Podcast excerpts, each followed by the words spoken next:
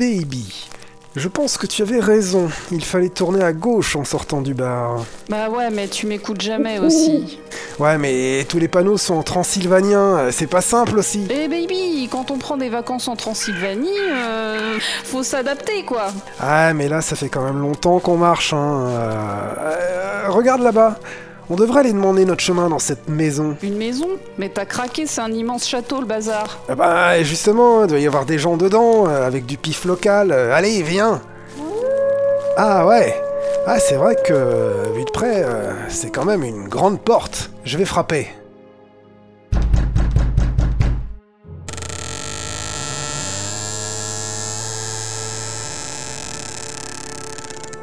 Tiens, c'est moderne leur truc, on dirait pas Y a quelqu'un? Ah, t'es bête, faut le dire dans le parler local. Flagashta la miche pomiche What? Bienvenue dans mon château. Venez, cela fait longtemps que je n'ai pas eu d'invité à manger. Euh, oui, bonjour, euh, mais euh, vous êtes qui au juste et on est où là? Je suis le comte Dracula, dernier représentant de ma lignée. Ah c'est vrai que c'est un épisode spécial Halloween. Vous dites? Ah non, rien, rien, elle a bu, euh, c'est pas grave. Cela veut-il dire que je ne pourrai rien vous servir à boire? Ah mais carrément que si. Euh, Qu'est-ce qu'on boit? Tenez, le goût n'est peut-être pas à la hauteur de vos standards français, mais cela vous redonnera des forces pour la nuit qui vous accueille. Ah, C'est-à-dire, euh, ben, on voulait pas rester longtemps et... Allez-vous refuser l'hospitalité millénaire de mon peuple dont les traditions coulent dans mes veines? Ok, ok, ok, ok. Euh, on reste, hein, bien sûr, baby. euh, mais euh, vous, vous buvez pas Je ne bois jamais de vin. Allons, racontez-moi un peu les derniers jeux auxquels vous avez joué. Cool. Vous connaissez le principe du podcast? Bien sûr, je ne rate jamais un épisode. Euh, par contre, avant, euh, il nous faut un générique. Me feriez-vous l'honneur de me le laisser le lancer? Euh, bien sûr, euh, tenez, appuyez là. Ici? Clic. C'est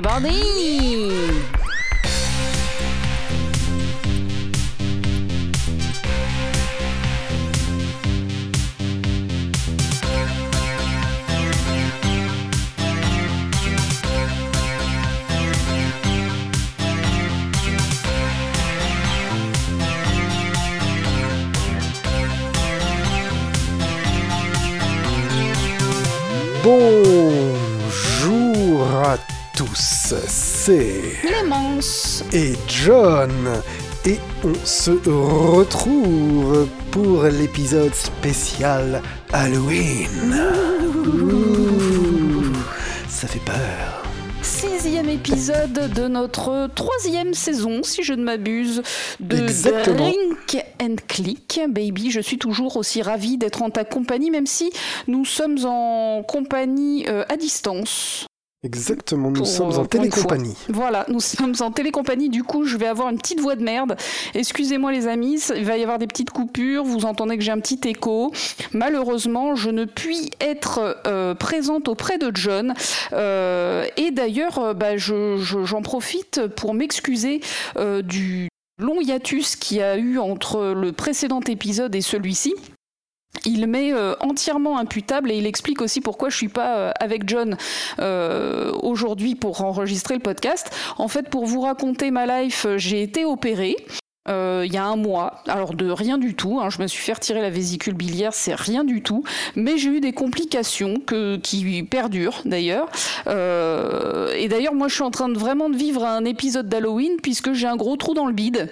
Euh, j'ai un problème de Exactement. cicatrisation et j'ai un des trous qui m'a été fait pour me retirer la vésicule biliaire qui a pas du tout cicatrisé, qui s'est nécrosé. En fait, là, j'ai un trou de plusieurs centimètres de diamètre et de profondeur dans le bide au moment où je vous parle. Euh, alors, rassurez-vous, ça fait pas mal du tout, mais par contre, c'est euh, extrêmement gore, hein, c'est très laid. Voilà, et donc je suis, euh, je suis assignée à résidence pour l'instant euh, parce que j'ai des soins quotidiens pour euh, essayer de faire cicatriser ce, cette plaie, voilà. Mais vous inquiétez pas, il n'y a pas de problème et, et ça ne m'empêche pas de faire tout plein de jeux vidéo. Hein. J'ai évidemment profité de mon arrêt maladie pour faire tout plein de choses. Et toi, baby, comment ça va en ce moment? Eh ben moi ça va. Écoute, j'attends que ton jumeau maléfique essaye de sortir de ta plaie, tu vois. Genre ah, en fait j'étais là depuis le début. comme dans euh, comme dans ce film avec Schwarzenegger que j'ai oublié là sur Mars euh, Total Recall voilà. Ah oui Total, Recall, n'importe quoi. En plus je l'ai revu la semaine dernière donc je dis vraiment Total Recall quoi, tu vois. Trop ouais, j'adore ce film. Mais ouais mais t'as vu la scène où il enlève le masque de de la grosse dame? C'est bah vraiment trop bien fait Bref. ouais ouais ouais j'adore ce film. Le, masque il se sépare, il fait vite, vite, vite, vite. Bref, c'est trop bien. Euh, ma la question c'était est-ce que ça va bien? Eh bien oui, ça fait un peu bizarre euh, d'être tout seul euh, à Devant te parler nos écrans de loin comme ça. Et finalement, c'est aussi un peu ça euh, l'horreur de cet épisode, tu vois. C'est c'est cette solitude qui nous englobe et, et, nous qui essayons de, de, finalement de jeter cette bouteille à la mer, tu vois. On commence par un sketch, on ne sait pas très bien ce que ça va donner. toi, tu es finalement au bord de, euh, du gouffre. Voilà. Oui. Et, euh, et moi, je suis là et j'essaye. Voilà. Et c'est déjà ça qui est beau en fait. Alors je suis d'autant plus au bord du gouffre que je ne bois plus à cause de mes conneries euh, médicales. Donc là, drink and click, en gros, c'est au thé, hein, puis jusqu'à nouvel ordre. Ça va être avec du thé. Alors là, actuellement, c'est un thé chinois, un thé vert chinois, tout, à fait, tout à fait sympathique. Euh, et toi, baby, t'as une petite boisson ah, peut-être pour Alors moi, j'ai quand même, je drink, euh, je drink à l'alcool. Ah, quand même, je drink pour deux, à la baby, bière. Hein. La dernière fois que nous nous sommes vus, on peut même raconter ça vite fait, nous sommes allés à Bière à Lille, qui est un festival de bière à Lille, ça porte vachement bien son nom. Et du coup, euh, c'est un peu la dernière murge euh, qu'on s'était pris à deux, parce qu'en fait, euh, ils te donnent des tickets et tu peux avoir des consommations à tous les stands de, de brasseurs locaux. Quoi. Franchement, euh, si vous aimez la bière, Bière à Lille, c'est le bon plan de l'année, hein, j'ai envie de dire. C'est à la fois, voilà, c'est à la fois la Mecque et le temple du vice. Ah, c'est élégiaque c'est n'importe quoi. Donc c'était fin septembre et franchement, c'est n'importe quoi. C'était très très cool et du coup j'ai acheté là-bas euh, une bière qui s'appelle qui s'appelle la fille du feu, qui est une bière fumée. Voilà. Oui, elle, était très bonne. Hein. Elle était très bonne. donc, euh, j'en avais acheté euh, deux bouteilles de 33. Je vais en ouvrir une tout de suite. Est-ce que ça va faire du bruit? Est-ce que ça va en foutre partout? J'en sais ah, rien. Ah, Attends. Ah. Voilà, est-ce que ça se passera au son, le petit gloup On verra bien. Mais, euh, oh, elles sont bonnes. Moi, j'ai rien entendu. Mais par contre, je, je ah suis bah, de tout cœur avec toi euh, dans cette euh, bonne je bière. Je vais décapsuler sa mère et je vais la verser. Voilà. Eh ben, régale-toi, baby. Donc, tu vas bien. Je vais relativement bien, plus ou moins, mon ventre. Et donc. Toujours la banane, toujours debout. Et donc, c'est Halloween. Exactement. Je crois que cet épisode sort le jour d'Halloween. Si on s'est bien démerdé. Euh, oui, c'est ça. Le 31, si le dimanche 31. Si l'enregistrement est bien en train de tourner. Euh, ah, c'est vrai ça, oui.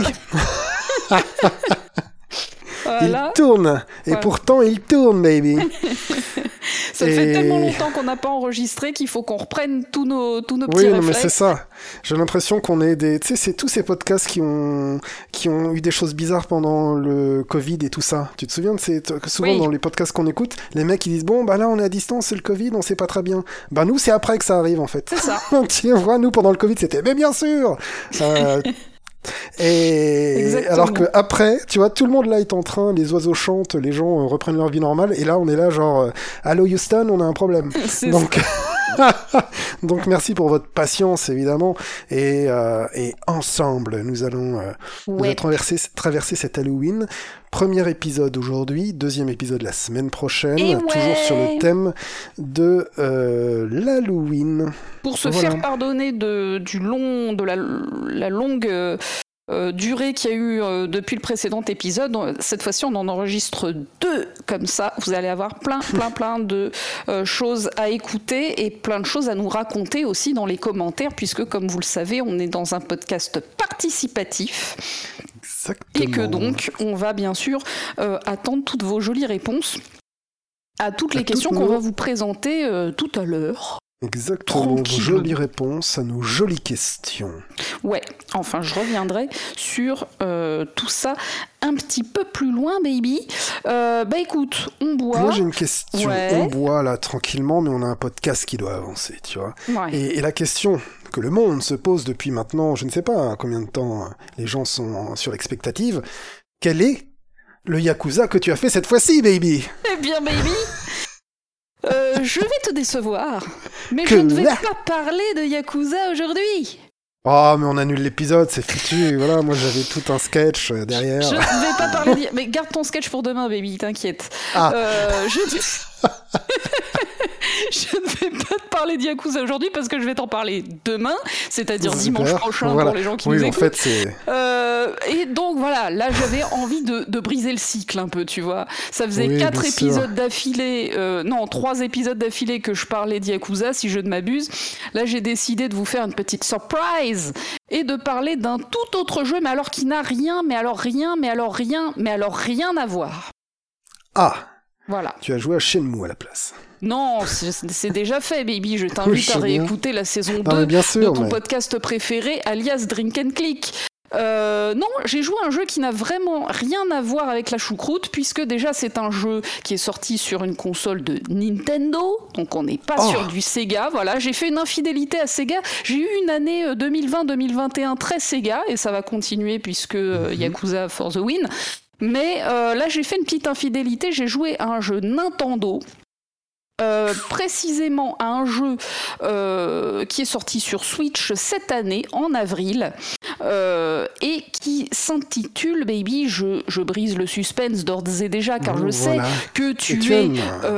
je, je sais que tu es aux aguets, tu vois, tu attends, tu attends, et le Je suis suspense est toujours aux intenable. aguets. Je sais que tu aimes toujours teaser, tu aimes faire monter la sauce. J'aime bien, mais je crois que je, j'ai- jusqu'au bout. Non, j'ai envie de te parler, baby, de New Pokémon Snap. Waouh Ah ouais, j'attendais pas ça. Ça, tu vois, ça, je m'y attendais pas.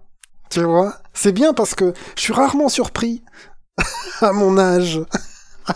Bah ouais, mais là tu peux être que surpris parce que franchement j'avais trop pas envie de jouer à ce jeu. Euh, New Pokémon Snap. voilà. Raconte-moi, raconte-moi, New je Pokémon Snap, alors faut savoir que c'est euh, mon chéri hein, en fait qui a joué à New Pokémon Snap. Et je l'ai regardé jouer. Depuis que le jeu est sorti, il arrêtait pas de me dire euh, Oh, j'aimerais bien, j'aimerais bien y jouer. J'avais bien aimé euh, Pokémon Snap euh, qui était sorti sur 64, euh, tout ça. J'avais bien aimé ce jeu. Mhm. Parce que mon chéri, c'est un fan de Pokémon. Je vous ai déjà parlé de sa passion pour Pokémon à plusieurs reprises. Et donc, voilà, il me faisait des petits appels du pied, mais à chaque fois, je lui disais Bah quoi, je te l'achète ou pas? Il disait Oh non, euh, non. Puis bon, à un moment, j'ai compris que qu'il se foutait de ma gueule, qu'il avait envie de jouer à Pokémon Snap. Et du coup, je lui ai acheté donc sur Switch New Pokémon Snap. Et en fait, on a profité de mon arrêt maladie. pour jouer ensemble à ce jeu qui est un rail shooter euh, qui est sorti cette année, en avril 2021, Bandai Namco, Pokémon Company, comme d'hab. Euh, Mhm. on change pas une équipe qui gagne. Et donc, est-ce que tu connais le principe ou pas de, de Pokémon Alors, Snap, sur- Pokémon Snap, euh, baby? Sur Nintendo 64, Pokémon Snap, c'était un rail shooter, mais euh, non violent, dans le sens où tu prenais des photos et tu ne tirais pas avec des pistolets, mais euh, tu déchargeais plutôt des pellicules sur des Pokémon que tu faisais bouger en leur lançant des petits cailloux, je crois, mais ou des trucs comme ça, euh, ou des appâts, je ne sais plus très bien, mais en gros, tu étais sur un rail et il fallait euh, faire un safari photo. Eh ben, c'est Voilà. exactement ça. Voilà, c'est exactement ça. Il y a, exactement je- voilà, tu viens de faire, tu viens de faire mon test du jeu. Merci, baby. Euh, Ah et non, donc, je- à toi, t'as joué je à quoi. Non, alors je vais vous parler un peu plus quand même de. Ouais. Euh, je te pitch le, le vieux jeu en me demandant, mais alors quoi de neuf euh, sous le soleil de Pokémon Snap? Alors, je suis pas sûr qu'il y ait grand chose de neuf, mais du coup, pour Mhm. ceux qui connaissent pas du tout, je vais quand même reprendre un petit peu les éléments que tu viens de, tu viens de donner. Euh, donc déjà, tout tu as tout à fait raison. New Pokémon Snap, c'est un jeu dans lequel on incarne un petit personnage qui euh, se déplace dans un véhicule qui est sur un rail, dans des maps. Alors euh, après, on découvrira que dans, les, dans les maps, en fait, parfois il y a plusieurs chemins et le véhicule, il peut prendre à droite, à gauche. Enfin, il y a des petits embranchements par-ci par-là, des chemins secrets et tout. Mais bon, en gros, tu es dans un véhicule, tu es, es sur un rail. Le véhicule, il avance lentement. Toi, à l'intérieur du véhicule, tu peux te tourner à 360 degrés et euh, tu prends des photos de Pokémon qui s'ébattent joyeusement dans la nature. Tu vas avoir des maps euh, euh, au bord d'une rivière, dans un volcan, sous les océans, dans, sur la plage, etc. Voilà, tu as, un certain nombre de maps qui vont se débloquer au fur et à mesure du jeu. Et donc, ben, dans chacune de ces maps, tu vas prendre en photo des Pokémon. Euh, et donc quand tu vas lancer un, parcours, quand tu vas, tu vas lancer une, map, euh, tu, tu, peux prendre environ 70 clichés, je crois 72 il me semble, tu as, voilà, as 72 photos euh, sur la durée du parcours et tu disposes de différents moyens, comme tu l'as dit, pour faire réagir les Pokémon. Tu peux leur lancer des pommes pour les nourrir ou pour les réveiller si jamais ils dorment par exemple. Tu peux leur lancer des orbes lumineuses qui vont déclencher des comportements euh, spécifiques chez certains Pokémon. Tu peux diffuser de la musique autour du véhicule oh. et donc les Pokémon qui sont dans un rayon euh, euh, autour du véhicule vont réagir. Et enfin, tu peux activer un radar qui va détecter les bestioles qui sont autour de toi, t'afficher leur nom, mais aussi les points d'intérêt comme les embranchements, par exemple, vont s'afficher grâce à ce radar. Et en fait, chaque espèce de Pokémon est plus ou moins sensible à, ces quatre différents stimuli. Euh, et parfois même, il faut faire des combinaisons de certains stimuli dans un certain ordre pour déclencher des réactions spécifiques. Donc en fait, tu vas une, même map, tu vas la faire un certain nombre de fois pour tester les différents stimuli sur euh, l'ensemble des Pokémon et voir un petit peu ce qu'ils font, euh, comment ils réagissent.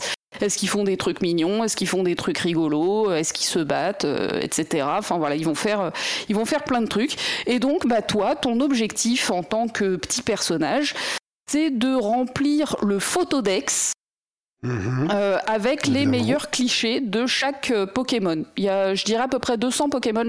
J'ai pas fait la recherche euh, avant, je suis désolée. J'ai même pas fait la recherche de base, alors qu'on a rempli le photodex. Hein, donc j'aurais pu vous dire précisément combien de Pokémon il y a dans le jeu, mais j'ai pas cherché. donc voilà. T'as une photo à prendre par Pokémon Alors non, en fait, t'as quatre photos à prendre par Pokémon. Ah il existe quatre, euh, quatre euh, niveaux de photos. Les photos une étoile, mhm. deux étoiles, trois étoiles, quatre étoiles. La photo une étoile, c'est la photo du Pokémon de base, même s'il est de dos à 2 km, euh, ça fait une photo une étoile. Quoi. Tu vois, les photos les plus dégueux, euh, ça fait des photos une étoile, ou les photos les plus communes, ça fait des photos une étoile. Et ensuite, tu avances en termes de rareté euh, de la photo. Genre, les photos 4 étoiles, c'est le moment où le Pokémon, il fait vraiment sa pose la plus rare et il faut l'avoir prise hmm. avec le bon timing et, tout. Tu vois, enfin, il y a, pour faire des photos 4 étoiles, voilà, c'est ça. Donc, en fait, il y a différents critères qui sont pris euh, en compte puisqu'à la fin de chaque parcours, les photos vont être évaluées par un algorithme mhm. qui va prendre en compte euh, donc par exemple la taille du Pokémon sur la photo. Si le Pokémon il est tout petit au fond de la photo ou si au contraire il est bien euh, gros, ça rapporte des points supplémentaires. Le cadrage, est-ce qu'il est au centre, est-ce qu'il est en entier? Ou est-ce qu'on voit que sa tête par exemple? La présence d'autres Pokémon aussi sur l'image. Euh, par exemple, il y a moyen de gagner des points si le Pokémon il fait une interaction rigolote avec un autre Pokémon. Et surtout, le point le plus important, c'est la pose. Dans quelle pose est le Pokémon? Est-ce qu'il est en train de dormir ou est-ce qu'il est dans sa pose de base? Ou est-ce qu'au contraire, tu as agi avec euh, des petits euh, stimuli pour lui faire faire un truc spécifique qui fait que à certains moments, à certains endroits, machin. Donc tous ces critères en fait sont évalués à la fin d'un parcours. En fait, donc, je t'explique le, déroulement du jeu. Tu lances un parcours. Pendant la durée du parcours, tu fais tes 70 et quelques photos. Enfin, tu peux en faire beaucoup moins, mais tu as, 70 max, quoi. Euh, T'arrives à la fin. Là, il faut que tu choisisses une, un cliché par espèce de Pokémon que tu vas soumettre à l'évaluation du professeur euh, machin chouette. Là, mhm. je me rappelle plus comment il s'appelle. Tu peux pas en choisir plusieurs par espèce. Non, c'est pas chaîne. Euh, c'est professeur Miroir, je crois. Professeur Miroir, il me Mhm. semble. Je. Bon, bref, on s'en C'est fout. le truc de jeune, ça. Voilà. Donc t'arrives devant ce mec avec une photo de chaque euh, Pokémon et tu sais juste une chose à ce moment-là, c'est si ta photo elle concourt pour un, une étoile, deux étoiles, trois étoiles ou quatre étoiles. Il y a déjà une, un pré, euh, une préévaluation qui te dit quel est le niveau de rareté Mmh. de la photo. Mais c'est pas parce que la photo elle est rare qu'elle est bonne. Tu peux faire une 4 étoiles qui est pourrie parce que tu l'as prise de loin, mais que la pose elle était euh, super euh, rare. Ou inversement, tu peux faire une photo une étoile qui est magnifique, mais qui est juste euh, basique dans la pose que prend le Pokémon. En gros, le- les étoiles, Oui. c'est la pose. C'est ça qui est, D'accord. qui est évalué. C'est l'instant. Voilà, c'est ça. le. D'accord. Euh, et donc du coup, après, le professeur, il va évaluer chacune de tes photos avec les différents critères que je t'ai donnés. Il va leur accorder un nombre de points. Si je ne Mhm. m'abuse, le maximum de points, c'est 6000 pour une photo parfaite, euh, ce qu'on n'a jamais atteint. On est allé jusqu'à 7 5700 ou 5800, Ouais. mais jamais jusqu'à 6000. Euh, et en fait, les points, bah, c'est une sorte d'XP. Euh, à la fin, euh, une fois qu'il t'a donné tes points pour toutes tes photos sur ton parcours, en fait, le parcours, il monte en niveau. Et un même parcours, une même map, quoi, elle a plusieurs niveaux. Et quand tu vas passer niveau 2 de la même map, ben, ça va être toujours la même map, mais il y aura peut-être des Pokémon supplémentaires. Ah. Ils seront en train de faire autre chose, euh, ils interagiront différemment, etc. Et en fait, ça te permettra d'avoir de nouvelles photos qui seront peut-être plus cool que les précédentes, c'est-à-dire qui auront peut-être plus de points que les photos précédentes. Et au fur et à mesure, tu vas améliorer ton photodex euh, et tu vas avoir tes quatre photos pour chaque, euh, pour chaque Pokémon. Très Et en fait, c'est super sympa parce que euh, au fil de l'exploration, du coup, tu vas débloquer des nouveaux euh, niveaux sur tes maps déjà existantes, des nouvelles maps ou les maps en mode nocturne aussi. Tu vas avoir la même map mais la nuit et donc là, tu as certains Pokémon qui dorment, t'en as d'autres qui au contraire, vu que c'est des Pokémon nocturnes, sont réveillés, etc. Et donc tu vas avoir des, des, des nouveaux, des nouvelles scènes de, de, de Pokémon dans la nature qui vont se déclencher. Donc, euh, donc, ce que je vous dis, ça a l'air euh, très chiant. hein, je- je- et et c'était ce que je pensais d'ailleurs avant de voir ce jeu. Quand euh, mon compagnon me disait j'ai envie de jouer à New Pokémon Snap, je me disais mais je vais me faire chier comme un rat mort à regarder un chariot qui avance tout doucement et à prendre des photos de Pokémon. Mais étrangement, en fait c'est super sympa. C'est super sympa, c'est super addictif parce que vu que ça évolue tout le temps et que tu un peu tout le temps d'améliorer ton, ton photodex et puis que les Pokémon ils sont super mignons euh, et qui font des trucs trop mignons, et ben en fait tu te prends au jeu et même en tant que spectateur, du coup c'est tout à fait sympathique euh, comme jeu. En plus il y a des challenges parce que au fur et à mesure du temps tu débloques des missions. Les missions en fait c'est des photos très spécifiques à prendre. On te dit oh euh, tel Pokémon une fois je l'ai vu en équilibre sur une patte. Et en fait il faut trouver à quel endroit et comment tu peux faire en sorte que ce Pokémon-là soit en équilibre sur une patte? Et donc, est-ce qu'il faut lui envoyer une orbe et ensuite, ou un orbe, je crois, j'ai jamais su. Orbe, j'ai jamais Je su. que c'est Les- un. vous me le- voilà, je crois que c'est un, mais je dis toujours une. Donc, si je dis encore une, vous inquiétez pas, je sais que c'est un, mais je peux pas m'en empêcher. Il faut lui envoyer l'orbe. Voilà, tu lui- est-ce qu'il faut lui envoyer l'orbe et ensuite lui Tu passer de la musique et là il se met à danser et il se met en équilibre sur une patte et t'as une seconde pour prendre la photo où il est en équilibre sur une patte ou euh, est-ce que, enfin, est-ce qu'il faut lui envoyer un autre Pokémon dessus en l'attirant avec des pommes pour qu'il lui fasse peur et que oh il soit surpris et qu'il soit sur une patte? Enfin, tu vois, t'as as plein de, euh, de Mhm. stratégies auxquelles tu vas réfléchir pour obtenir la photo euh, que tu veux pour remplir ta mission. Et en fait, les missions, en, en gros, elles donnent les photos 4 étoiles. hein. Elles t'aident à euh, trouver la pose qui est en fait la pose la plus Ah, rare pour le indices. Pokémon Mhm. et, euh, et qui va te donner la photo 4 étoiles. C'est pas systématique, mais c'est quand même très souvent le cas. Le Ce- challenge est lié, finit quand même dans le poké chose. Ouais, exactement. Et, ok. Exactement. Donc, euh, donc voilà, c'est C'est super sympa. Ça peut être parfois un petit peu compliqué de euh, trouver les bons euh, enchaînements d'interactions qu'il faut euh, réaliser pour obtenir notamment les photos 4 étoiles. parfois, on a regardé la Solus. Hein. En vrai, pour faire certaines missions, il nous est arrivé de regarder la Solus. Il y avait des trucs un petit peu tirés par les cheveux.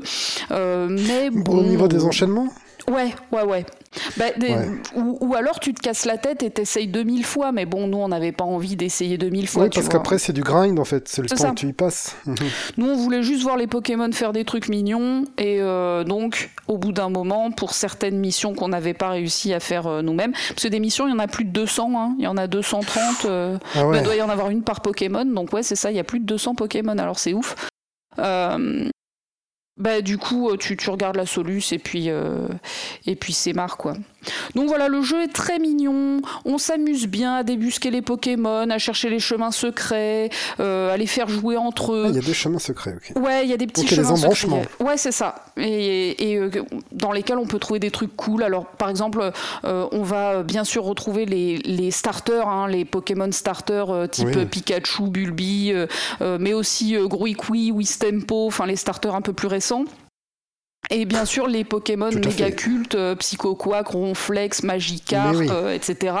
Toute la première gêne, en fait pas toutes, mais, mais, vraiment les Pokémon emblématiques, on va les retrouver. Mais aussi, on va retrouver euh, plein de Pokémon euh, moins connus, moins sexy, voire euh, vraiment pas ouf, quoi, tu vois. des, des, des, insectes à la con, des, des vraiment des, des, Pokémon moches, même, tu vois. Pokémon. Voilà, des Pokémon, exactement. et on va aussi retrouver des Pokémon légendaires. Alors, pour les trouver, c'est vraiment euh, tendu. Déjà, il faut finir le jeu avant de trouver les Pokémon légendaires. Ah et après, tu refais les maps et euh, tu fais des trucs vraiment tordus pour les trouver. Donc là, c'est Solus. Hein, je vous le dis tout de suite pour les Pokémon légendaires. C'est les gros oiseaux, les chevaux électriques, les machins comme ça. Oh, ouais, ou ça peut être des petites merdouilles, hein. les Pokémon légendaires, ah il y en a qui sont, y qui sont petits. Est-ce qu'il y a Mew Qui ça Miaous, tu veux dire? Non, Mew. Mew. Il y a Mew. Oui, tout à fait. Il y a Mew, Mewtwo. Tout à fait. Mew Mew? Il n'y a pas Mew Mew. Bah non. Non. C'est ça, c'est bah non. Évidemment. ah, baby. Euh, donc voilà, euh, donc voilà, c'est un jeu sympa. Il y a le scénar, franchement, il tient sur une ligne. Hein. c'est oh, il y a des Pokémon luminescents. Enfin, il y a une rumeur qui dit qu'il y a des Pokémon luminescents euh, aux quatre coins du monde. Allons les trouver, tu vois. Il y a des shiny? en quelque sorte. Ah. Et, euh, et donc, tu, vas chercher les, les, les, Pokémon luminescents. Bon, on s'en fout, ça n'a aucun intérêt le scénario. Euh, l'intérêt, c'est de faire un jeu mignon qui est euh, addictif malgré les apparences initiales. Et vraiment, je vous le dis, moi, c'était pas du tout a priori un jeu qui allait me plaire. Et pourtant, j'ai trouvé ça tout à fait sympathique. C'est pas du tout ennuyeux. Euh, alors j'ai envie de dire c'est quand même plutôt à réserver aux fans de Pokémon, hein, euh, euh, mais aux fans de Pokémon qui aiment les Pokémon, pas qui aiment faire se taper dessus des Pokémon. Euh, mhm. C'est différent, voilà, tu, tu, peux aimer les jeux Pokémon et donc ce que tu veux c'est de la stratégie et euh, on va mettre des petits guillemets parce que bon Pokémon c'est pas non plus hyper compliqué, euh, même si en PVP attention, hein, c'est oui voilà j'ai plus l'impression que c'est ça en fait, c'est en oui, PVP. Oui, les, les, mecs qui, font du PVP de haut niveau sont des oufs mais euh, les, les, jeux en solo sont pas hyper difficiles du tout. Euh, mais là, voilà, on, est vraiment dans un jeu euh, pour s'amuser avec des petites bestioles qui sont un mignonnes, quoi. qui font des conneries. Ouais, voilà. Et puis j'ai envie de dire, t'as envie de mettre quelqu'un en jeu vidéo, ta mère, ta meuf, eh ton gamin, ton, enfin, quelqu'un qui est un peu réfractaire ou qui est pas ou qui croit que le jeu vidéo c'est difficile. Ben mets-le sur New Pokémon Snap sur Switch. Euh, je pense qu'il va se régaler. Je pense qu'il va, euh, il va découvrir. Est-ce que c'est le genre de truc que tu partages avec ta maman, que tu partages avec ta carrément. copine Carrément, parce que tu, tu peux. Moi, j'ai vraiment joué le rôle du copilote. C'est-à-dire, je lui disais, ah, droite, à mhm. droite, regarde, euh, Pichou, il fait une connerie, euh, etc. Et donc, en fait, à deux, on peut vraiment bien balayer tout l'écran et regarder tout ce qui se passe et se dire, bon, ben, euh, la prochaine fois, tu passeras à droite parce que j'ai repéré qu'il y avait un truc, etc. Donc, ça se joue très bien à deux avec quelqu'un qui regarde. J'en suis la preuve formelle et, et c'est super sympa. Donc, voilà, je, vraiment, Si vous voulez un jeu sympa, vous aimez les Pokémon ou vous avez envie de les faire aimer à quelqu'un, euh, New Pokémon Snap, c'est très sympa et j'espère qu'il y aura des nouvelles maps, euh, des DLC euh, qui vont sortir avec des, des, maps additionnelles parce que c'est vraiment sympa. À la toute fin du jeu, je le dis, alors ça spoil un petit peu, mais on s'en fout parce qu'il n'y a pas de scénar. on a accès à deux maps qui étaient dans Pokémon Snap.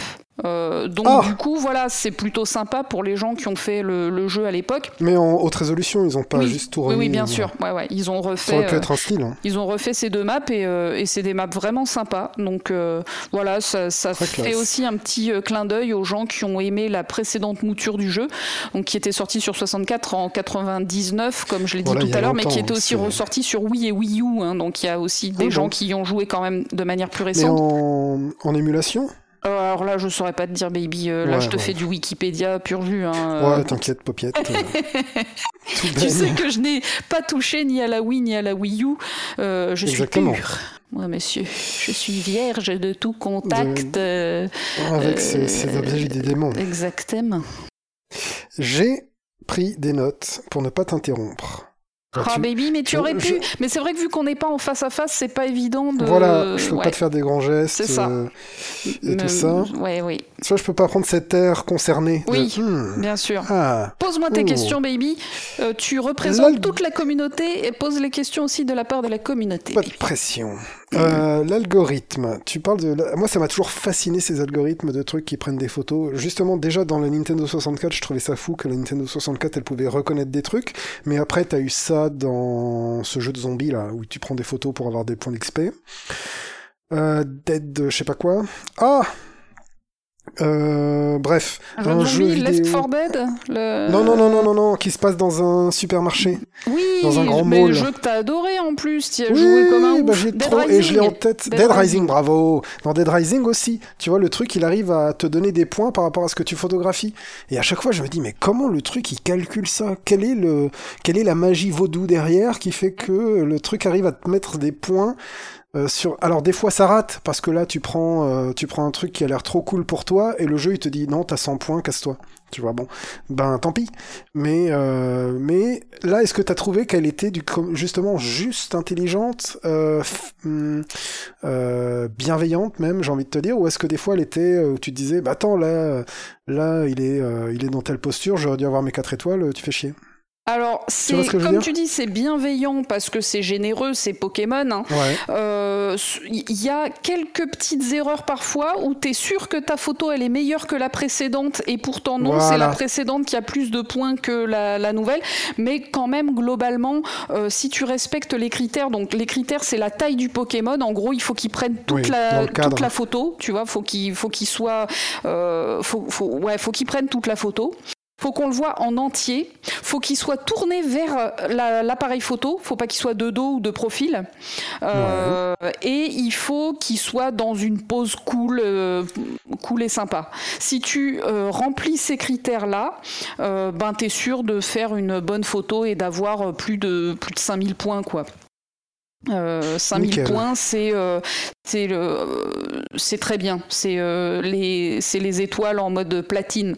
Parce que tu es une étoile deux étoiles trois étoiles ou quatre étoiles tu peux les avoir en bronze en argent en or ou en platine euh, en fonction du nombre de points que tu as eu sur ta sur ta photo. Et donc euh, ouais parfois ça nous est arrivé d'avoir de prendre une nouvelle photo de se dire ouais attends celle-là elle est trop bien. Et quand on la soumet au vote en fait à l'évaluation l'évaluateur il préfère la précédente photo euh, euh, pour des raisons qui nous échappent. Ben, nous, on s'en est foutu. Hein. On a quand même remplacé la précédente photo par la nouvelle photo pour avoir un joli photodex. Ah, euh, En sachant que les photos qui vont pas sur ton photodex, tu peux quand même les conserver. Hein. Tu peux sauvegarder toutes les photos que tu, que tu as faites. Voilà. Ouais, sur la mémoire euh, interne du truc, c'est pas, ça, exactement. pas la cartouche qui, qui stocke en fait. Et après, j'ai cherché, bah, du coup, quand je regardais la Solus pour quelques missions, j'ai vu qu'il y a des gens, ils ont fait vraiment des super photos, quoi. Il y a moyen, nous, nous, on n'a pas trop cherché à performer les, les photos. T'as des mecs, en fait, ils devraient bosser pour National Geographic et ils font, euh, ils font la Switch. Il y a des mecs qui ont vraiment réussi à faire aller les Pokémon à des endroits trop jolis, à les mettre dans le ah bon, bon sens et tout. Enfin, vraiment, euh, il y, a des- il y, a, il y a des oufs. Il y a euh, toujours des mecs comme ça dans tout. Ouais. Voilà. Donc au bout d'un moment, faut juste profiter de ce qu'on a et, et se dire ouais, c'est cool de voir ce qu'ils font, mais C'est ça, ouais. Nous, on voulait vraiment voir les Pokémon qui se, qui se baladent entre eux, qui sont rigolos. Il y a toujours, dans chaque map, il y a toujours des petites mises en scène où, au début de la map, on va voir qu'un Pokémon, il embête un autre. Puis au milieu, on va les revoir et ils sont en train de devenir copains. Puis à la fin, on va les Oh. revoir et là, ils sont super copains et ils s'amusent entre eux. Enfin, tu sais, t'as des petites euh, historiettes, en fait, qui sont racontées euh, euh, par, les, par les Pokémon. Et puis. euh, T'as pas la Team Rocket. Non, non, non. Mais il y a Miaous. Il y a Miaous quand Ah, même. ouais, mais c'est les Miaous en tant qu'espèce ou en tant que Miaous de la Team Rocket? Non, non, il y a un Miaous. euh, D'accord. qui- Est-ce que les parcours sont longs? Les parcours La faire la euh, boucle, c'est quoi 5 minutes 10 alors minutes c'est pas 3 une minutes boucle, c'est pas une boucle. Faire le rail. Euh, C'est un rail. euh, pff, non, ça prend euh, quoi 3, 3 à 5 minutes, je dirais. Même pas. D'accord. hein, sais pas, Ouais, 3 à voilà. 5 minutes. Parce que j'imagine justement qu'il y a une tension, il y a un rythme. C'est ça. Ça peut être fatigant en fait comme jeu. Parce que t'es sur la brèche tout le temps. Tu dis bon alors, faut que je reste aux aguets pendant 3-4 minutes. Si ça durait 10 minutes, t'es crevé à la fin. Tu vois ce que je veux dire? Ouais, ouais, ouais. Là, là, la durée, elle est bonne. Il y a même certaines maps où on se fait un peu chier hein, parfois. Est-ce que voilà, et donc est-ce qu'à l'effet inverse, tu te dis putain, il me reste une photo à prendre en 4 étoiles sur ce, ce rail, sur ce parcours, il faut que j'attende la fin parce que c'est là qu'il sort du buisson, mais les 4 minutes qui sont avant, il faut que je me les retape pour rien. tu vois, il y a ça aussi. alors ouais, il y a ça. Au niveau de. Ouais, moi je m'interroge sur le rythme. Je pense que les Français s'interrogent sur le rythme. Alors Voilà. en fait, en vrai, euh, tu peux pas avoir fait tes 71 photos dès le début et ensuite avoir gardé qu'une seule photo pour la fin parce que tout Mhm. simplement, euh, t'as pas de, de, de, de quoi faire 71 photos. Le nombre de, de 72, il me semble que c'est 72 photos pour le, le parcours complet, il est plutôt bien pensé. C'est rare que tu arrives à court de photos avant la fin du parcours. Cela dit, ça pourrait arriver. Alors un peu tardivement dans le jeu, il y a une option qui s'appelle le turbo qui permet d'accélérer la vitesse Ah, oh, du, euh, du véhicule. Et aussi, il faut savoir qu'à tout moment, tu peux arrêter ton parcours euh, et aller directement à l'évaluation du professeur. T'es pas obligé d'aller jusqu'au bout du parcours. Donc si Ah, tu fais toutes tes photos dès le début, eh ben tu peux dire rentrer à la base Voilà. et, euh, et hop, tu passes direct à l'étape Mais du coup, le d'évaluation. mode turbo, le mode turbo, il fait que les, les Pokémon, ils accélèrent pas. Non, les Donc, Pokémon, ils accélèrent pas et Donc t'as coup, peut-être envie d'aller à fond jusqu'à la fin pour voir l'éclosion de machin. ou, euh, Exactement, ça permet de trucs. faire apparaître Voilà. des Oh. trucs que tu ne vois pas euh, à vitesse normale. Euh, En vrai, a- c'est super profond. Ouais, il y a certaines missions en fait où, où tu es obligé de déclencher le mode turbo pour que le Pokémon il ait pas encore lancé une certaine animation qui Oh là fait là. que tu peux pas euh, remplir la mission. Je pense à la mission des vaututrices no- notamment. Il me semble qu'elle fameuse. euh, voilà, qui sont des vautours euh, des, des vautours vaututrices. C'est quoi du coup le jeu de mots? Des vautours et des Qui sont tutrices? Tutrices. Qui, qui Ah, adopte pas. peut-être des. Je, je, je comprends pas toujours les, les jeux de mots des Pokémon, hein, je vous avoue. Non, mais c'est pas. Par exemple, là, j'ai découvert un Pokémon exacte. que maintenant je trouve trop mignon, qui s'appelle Marest. Et ben, Marest. donc il y a Marais, ok. Mais Ouais. pourquoi ste pourquoi, pourquoi, pourquoi- c'est quoi la fin Marest Alors, il y a euh, les traductions, les jeux de mots, ils sont expliqués hein, sur Internet, hein, mais j'ai pas cherché. Voilà, je voulais vous soumettre Ouais, cette question philosophique.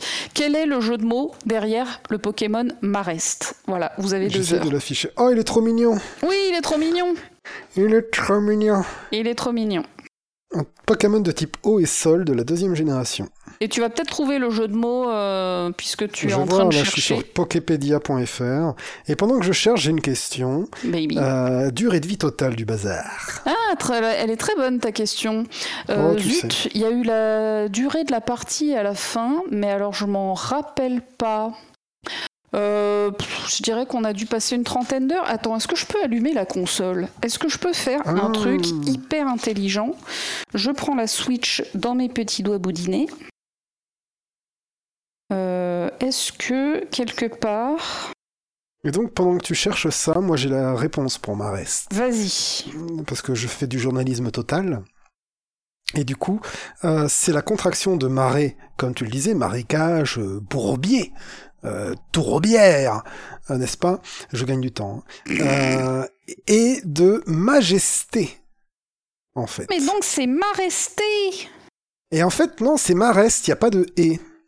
Tu vois Alors qu'en anglais, il s'appelle Quagsire, qui vient de Quagmire pour un bourbier et de Sire pour un, un seigneur, quoi. Tu vois donc c'est le seigneur des bourbiers et du coup ben c'est le euh, la majesté des marais en français. Non mais tu sais quoi, je, je pense que c'est Maresté, parce que euh, mon chéri, il disait Maresté au début, et moi je me Eh suis ben foutu voilà, de mais sa c'est lui gueule, qui avait raison. et je lui ai dit, euh, mais non, il n'y a pas de Il n'y a pas Et d'accent. Il y a pas d'accent. Ouais, mais, euh, mais en fait, il avait raison, d'accord. C'est une je sais pas Maresté, d'où il sortait ça, mais il le, il le Ouais, savait. mais c'est un Pokéfan aussi. C'est- un Voilà, Ils sont pas comme nous ces gens-là. Il a même certainement un peu regardé l'animé ou des choses euh, bizarres comme ça, hein, attention. hein. Ouais, ouais, où il a tapé ça sur des tags dans des sites, bon, bien sûr. Et du coup, Où est-ce que je verrai la euh, durée où est-ce qu'elle est ta durée de vie Parce Bah, que là, moi, je veux bien hein. combler tout ce que tu veux. mais Je cherche, mais alors là, du coup, j'ai la console en Comment mode s'appelle portable, euh, et je suis pas la habituée. désévolution de, de Pikachu qui est tellement mignon? Pichou. Il y a Pichu, voilà, voilà t'en parlais tout à l'heure, moi je le trouve trop mignon. Là, je suis Ouais. au bout. hein. Il est dans la première, euh, dans la toute première que regarder Baby, euh, J'en sais rien. euh, je sais pas. On a dû passer une trentaine d'heures. Je ne sais pas. Je te dis euh, complètement au pif. Je vais te dire 30 heures, en mode un peu complétionniste sur les bords, hein, quand même. hein. Et il s'appelle comment Pokémon Snap New quelque Pokémon chose Snap. Alors, je suis en train de le taper sur les internets. Euh, combien de temps dure Pokémon entre Alors, soit tu fais la... la- C'est entre 19h et 58h. Ouais, voilà. Voilà. Bah voilà, c'est ça. On a passé une grosse trentaine d'heures, je dirais. Ok, je pense que les complétionnistes qui font euh, 58 heures et demie, là, en moyenne sur le site How Long to Beat, eh bien, euh, ces mecs-là sont ceux qui ont fait les photos de ouf. euh, voilà. Bah ils ont Donc, bien euh, raison.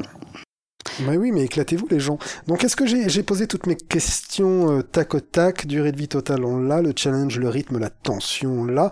Ah Une dernière question qui va intéresser les plus technophiles d'entre nous. Euh, dans la Switch, comme sur la 3DS, il y a une sorte de capteur volumétrique, de capteur de mouvement. Mhm. Est-ce que tu pourrais te mettre au milieu d'une pièce et dire, bah en fait la Switch que je tiens dans les mains, c'est mon appareil photo et je regarde à 360 degrés autour de moi, J'en ai pas la à moindre travers idée, cette baby. petite lentille. Je Parce que je sais que ça fait un peu de la VR aussi, euh, ce Pokémon, euh, ce, ce Switch. Tu sais, tu peux mettre un casque VR spécial en carton là. En tout cas, c'est tout à fait approprié pour, euh, pour ça, ouais. Ah, c'est je crois rigolo, y avait- ça, on n'a pas essayé. Mais Et je crois qu'il y avait ça, tu sais, dans Captain Toad. Captain D'accord. Toad, des fois, tu pouvais viser avec Alors, des vois, trucs. autant Captain Toad. Ah oui, dans- d'accord, dans les maps où on peut viser, les maps qui sont en première personne. D'accord. Exactement. ok. T'avais Là, tu bougeais et tu Oui. bougeais pas le stick, tu bougeais ton corps dans l'espace. Tout à Tu fait. t'exprimais, tu, tu oui, faisais les, bah, les, un les avec la rail, Switch. shoo- rail shooter de, de Voilà. Captain Toad, en fait. Euh, ouais, pour, Les, euh, les rail shooters, évidemment. pour, pour ça, c'est pertinent. Alors, du coup, on n'a pas du tout essayé. On joue toujours en mode console de salon à la Switch. hein, donc, euh, mais très bonne question. Et tu sais quoi, ça me donne envie d'essayer. Eh ben écoute, je regarde. Ah bah non, parce que là j'ai une vidéo qui dit pourquoi est-ce que New Pokémon Snap n'utilise pas la VR, la caméra VR. Euh... Eh ben, c'est nul. Mhm. VR, cool save, machin. Ah ouais, donc ouais, les gens ils disent euh, ça pourrait euh, faire revivre le- la VR de Nintendo qui est morte, mais mais finalement non.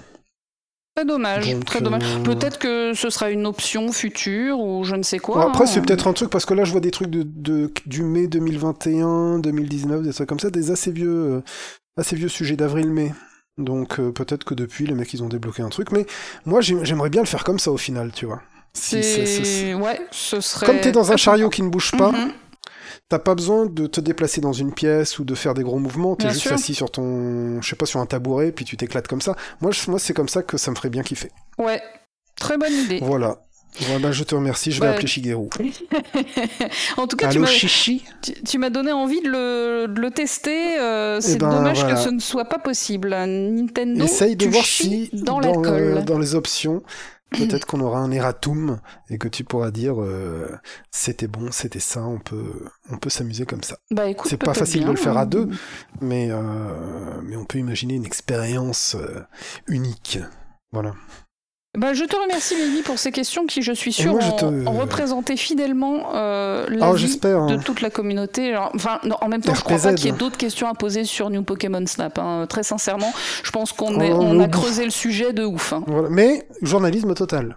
Hein En Euh, effet. Ce, ce podcast, c'est pas euh, Joel Rigolo qui dit tiens, il y a Pikachu sur une jambe. Non, c'est euh, Alors, baby, tu, tu- est-ce qu'on révolutionne la VR bah oui. Euh, Baby, tu es un merci, intervieweur merci. euh, hors pair, mais Oh oui. sauras-tu maintenant euh, passer de l'autre côté, flambeau, oui, passer de l'autre côté de, de- du du, micro miroir, du micro. et me dire, baby, à quoi as-tu joué en dehors des jeux auxquels tu joues sur ta chaîne Devrais-je Voilà. euh, rappeler euh, Ai-je besoin sur la chaîne. de rappeler la chaîne de John Beavers, la chaîne YouTube de John Exactement. Beavers, dans laquelle il se passe toujours plein de trucs. En ce moment, on est sur On est sur la fin d'Oblivion, on gratte la fin d'Oblivion tranquillement, et on est sur moi qui suis obsédé par Myst. Voilà. D'accord. Donc on est sur des trucs quand même relativement très cool. Très cool. Ouais, franchement, mais moi, j'ai envie de te dire, euh, il y a un... je vais t'offrir un Myst et tu vas devoir y jouer parce que je veux ton avis, je veux savoir, euh, même si, voilà, c'est, euh, j'attends les prochaines promos pour euh, pour t'envoyer un Myst et te dire, bah alors, qu'est-ce que t'en penses de Myst? Parce que ça m'intéresse. Je prends, le- euh, je prends le remake, je vais t'envoyer, je vais te payer le remake et on va voir ce que t'en penses. Très bien, baby. Euh, Mais du coup, donc, est-ce que tu joues quand même mais- à d'autres trucs dans ton temps libre, dans ton très rare dans temps mon libre? temps libre, qui n'est plus du temps libre à cause de ce jeu de ses morts, euh, de ce jeu qui est une drogue, un peu comme Factorio. euh, l'a Ah. été à une époque, c'est, ce n'est pas un jeu, c'est, euh, c'est vraiment trop. J'y ai passé bientôt 200 heures, de plus Ah, qu'avant, parce que c'est la deuxième fois que j'y joue. D'accord. Je peux aller là sur mon Steam. euh, Fais-nous rêver. parce, parce que je fais ce que je veux. Si on est en, ouais, on est en plein enregistrement, derrière il y aura après un visualisateur. Donc voilà. Euh, et voilà, j'en suis à 164 heures de plus que la dernière fois. Et pour si je voulais finir la partie que j'ai en cours, je pense que j'arriverai à 400 heures en effet. Donc j'avais arrêté à 200 heures pour apprendre à y jouer en normal. Et maintenant, j'y joue en difficile. Et le jeu dont je parle, maintenant j'arrête de teaser. Ah, tu vois, tu vois, je t'ai tout appris, baby. Rimworld. Rimworld En effet, Voilà. tu m'as déjà beaucoup parlé de ce jeu. Eh Euh, bien, oui. et là, tu vas en parler au monde. Donc, c'est du crack. Voilà, c'est du crack. C'est comme Factorio. Euh, ça, ça masse des zones du cerveau euh, qui doivent être les mêmes que pour les drogues ou je ne sais quoi d'autre qui peut donner du plaisir. Et du coup, c'est très très dangereux. J'y passe des nuits, j'y passe beaucoup trop de temps. Euh, limite, euh, ouais, c'est trop quoi. Tu mais- vois Alors, mais c'est quoi qu'est-ce? Et du coup, je vais raconter un peu euh, ce qu'est-ce que c'est. C'est un jeu de gestion avec des éléments tactiques dedans. On pourrait, on pourrait appeler ça un gestionnaire de colonie, un jeu de gestion de colonie. Voilà, c'est sorti en octobre 2018 dans sa version 1, tu sais, parce que c'est ces jeux qui ont été éternellement en, Oui. en early access là. Et ça a été développé par un studio qui n'a fait que ça, qui s'appelle Ludéon. Ludéon Studios. Ah oui, en effet, j'en ai jamais euh, entendu parler dans un autre contexte. Et ils continuent à faire les mises à jour et les extensions sur ce jeu, donc ils sont vraiment. D'accord, ils vivent sur Rimworld. Ouais, ils vivent sur Rimworld et ils vivent tellement dessus qu'ils ont jamais. Comme c'est un truc qui a été kickstarté à la base, ou en tout cas, non, peut-être pas kickstarté, mais tu pouvais l'acheter en bêta moins cher. D'accord. Alpha moins cher, bêta moins cher, un peu comme Minecraft à l'époque. Eh bien, la version euh, 1, elle n'est jamais en solde. Parce qu'en fait, les soldes, c'était pour les mecs qui ont cru en alpha, qui ont cru en bêta, qui l'ont payé moins cher. Tu vois ce que je veux dire? Ouais, ouais. et donc aujourd'hui, pour respecter les mecs qui l'ont payé moins cher à l'époque parce qu'ils y ont cru quand c'était encore rien, eh ben ils ne font pas de, ils font pas de promo. Classe. Voilà, ça fait partie de ces jeux qui, qui enfin, sont comme classe ça. et, et moins classe pour ceux qui Ouais, mais après, pas trop de sous quand et qui tu aimeraient quand payes- même y jouer. Ouais, mais quand tu payes les euh, les sous qu'il faut pour jouer à ce jeu, c'est-à-dire les 30 balles, euh, voilà, au bout d'un moment, c'est rentabilisé, euh, c'est rentabilisé parce que D'accord, 30 il est, il crack, 30 quoi. balles du coup, Rimworld. Ouais, et les extensions, si tu achètes euh, les extensions, c'est euh, encore plus cher, quoi, parce que tu as deux extensions, je vais en parler. Euh, si tu achètes tout le contenu, ouais, le pack est à 56 euros euh, exactement, sur, euh, on va dire 57 sur, euh, sur Steam. Euh, du coup, gestionnaire de colonies dans lequel on gère euh, les besoins des colons et euh, les dangers auxquels ils vont faire face. Voilà, c'est ça le principe. Quand je te dis jeu de gestion, ça se voit d'au-dessus, tu peux construire des choses et tu as des petits bonhommes qui bougent sur la map. Ok. Tu vois? Donc, euh, Eh bien, écoute, je comme suis tu en train dirais, de regarder des captures d'écran sur mon. comme tu dirais un peu un. RTS, un RTS ou euh, ou n'importe quel les, les settlers à l'époque, ou vraiment voilà des petits bonhommes euh, avec des bâtiments, mais les bâtiments tu les construis et c'est pas des bâtiments comme euh, dans les RTS, genre je construis le baraquement et je construis euh, la, le- la centrale électrique et le machin. Tu vas construire des murs et selon ce que tu vas mettre dedans, le jeu en déduit ce que c'est. Voilà. D'accord. Donc tu construis les murs, tu construis les portes.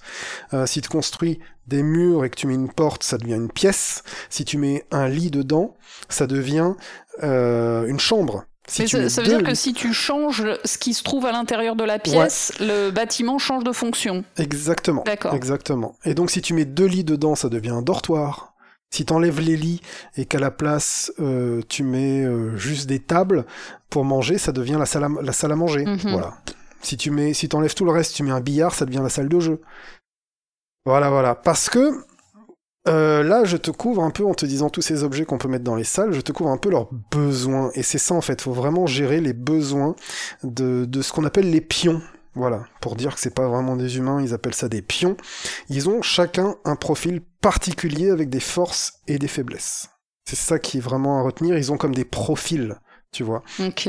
des profils de RPG avec euh, des compétences dans différents domaines. Vois-tu Euh, Donc ça peut être en construction, ils sont plus ou moins doués pour construire des trucs, ils sont plus ou moins doués pour euh, les travaux de la ferme, ils sont plus ou moins doués pour les attaques à distance ou les attaques au corps à corps, ils sont plus ou moins doués pour construire des choses dans les ateliers, et ainsi de suite, et ainsi de suite. Négocier, élever les animaux, ce genre de trucs. Et du coup, l'un des buts de ta partie, c'est d'avoir une équipe équilibrée pour pouvoir avancer sur tous les fronts, vois-tu. Euh, il faut à la fois un mec qui pourra construire des bâtiments ou des objets euh, euh, qui sont de qualité, tout en tout en ayant un autre mec qui lui, pendant ce temps-là, va s'occuper de la ferme et va pouvoir en tirer un bon rendement pour que tout le monde survive. Et il faudra un mec qui soit bon en cuisine pour que le, le mec qui a fait les trucs à la ferme euh, soit tout ça se soit transformé en plat que les autres peuvent manger sans tomber malade. Voilà. Parce que parce que dans tout ce que tu gères, tu as en fait euh, le moral de, euh, de, de la personne, qui est l'indicateur principal. Voilà. Si ça c'est bas, le mec c'est foutu. Mais tout ça c'est géré avec la santé, la faim, le sommeil, euh, et on va dire euh, l'environnement autour de lui, la beauté de l'environnement autour de lui. Quand tu dis c'est foutu, ça veut dire quoi? S'il Alors- est au plus bas, qu'est-ce qui lui arrive au mec? les mecs, comme ils ont un moral, ils ont une psychologie, ils peuvent péter les plombs. Ou à l'inverse, ils peuvent être tellement heureux qu'ils euh, qu'ils ont des euphories où ils vont mieux bosser. Mais souvent, ce qui arrive dans le jeu, c'est que les mecs pètent les plombs et ils ont une crise psychotique. Euh, parce qu'ils en peuvent plus, tu vois. C'est, t'imagines, euh, euh, tu vois, on envoie des mecs dans l'espace, dans, la, Mm. station Mir. Les mecs ont fait en sorte que ce soit des bêtes de psychologie, parce que sinon, il y en a un, il va se dire putain, il faut que j'ouvre le hublot, il faut que je prenne l'air, Bah oui. tu vois, dehors. Bah c'est ce genre de crise. Vois-tu Euh, Ça va être euh, la crise, ça peut être le mec qui commence à péter tous les meubles parce qu'il en peut plus. Il commence à insulter tout le monde. Il commence à déterrer les cadavres et à dormir avec eux. Ah oui, d'accord. Ouais. Euh, il, il erre sans but, ou il devient boulimique, et il te bouffe toute ta bouffe Ah merde. et il vomit. Ah sympa. Ouais, donc il y y, a plein de conséquences différentes. Tu sais voilà. jamais Et en fait, c'est un. Exactement, c'est un. Je, je te parle de gestionnaire de colonie, de jeu de gestion, mais en fait, surtout, surtout, euh, c'est un jeu de, ra- de narration d'histoire. Aléatoire. Alors, Il se passe des trucs un peu foufou, et ça, ça te fait vivre des aventures, et tu peux raconter comment tel pion a pété les plombs, et ça a fait une réaction en chaîne qui a fait brûler toute ta colonie. Tu vois. est-ce qu'il y a À cause, un... parce que le mec, à un moment, il a pété les plombs parce qu'il a mal mangé un jour, tu vois. Voilà. Il y a un scénar de base euh, qui explique Alors, que ces gens ils sont dans La une partie, qu'est-ce que c'est? Qu'est-ce que c'est la partie finalement? Euh, le jeu, au départ, il te demande de choisir. Il te dit ah, il y a un vaisseau qui explose dans l'espace. Tu vois, il te dit il faut que tu choisisses les personnages qui vont survivre au crash et que tu vas envoyer dans des capsules de sauvetage. Ça, ça te donne une interface de création euh, aléatoire de personnages. Et quand tu le randomises, tu choisis un autre membre d'équipage. Et donc, tu choisis son profil euh, avec on va dire ses compétences dans les talents de RPG dont je t'ai parlé, là, Mhm. cuisine, ferme, fabrication, nanana, euh, combat et tout ça, et des bonus et des malus. C'est-à-dire, c'est un mec qui a une grosse résistance psychologique, c'est pas lui qui va péter les plombs en premier. Par contre, il est cannibale. ouais, mais être cannibale, ça peut être bien en fait. Mais par contre, il a une, il a une forte tendance. Cannibale, c'est vachement bien en vrai. Mais voilà, j'y reviendrai. Euh, il, il a une force tendance à utiliser des produits euh, chimiques de drogue. Voilà, c'est un drogué. Et du coup, euh, quand tu lui interdis de prendre de la drogue, il t'obéit pas. Et il va se droguer et il va se tuer à la drogue en fait.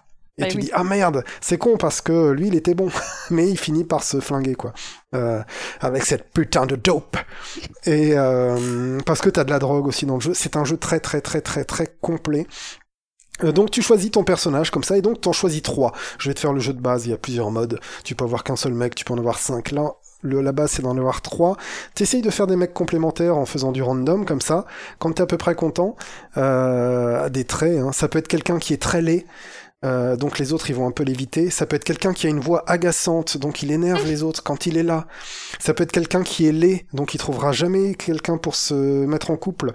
Euh, ça peut être à la euh, au contraire quelqu'un qui est très beau, quelqu'un qui est très aimable, et les autres vont être euh, plutôt cool autour de lui. Voilà, ça peut être à ce point-là. Ça peut être un tireur prudent, il tire moins vite, mais il tire vachement plus précisément.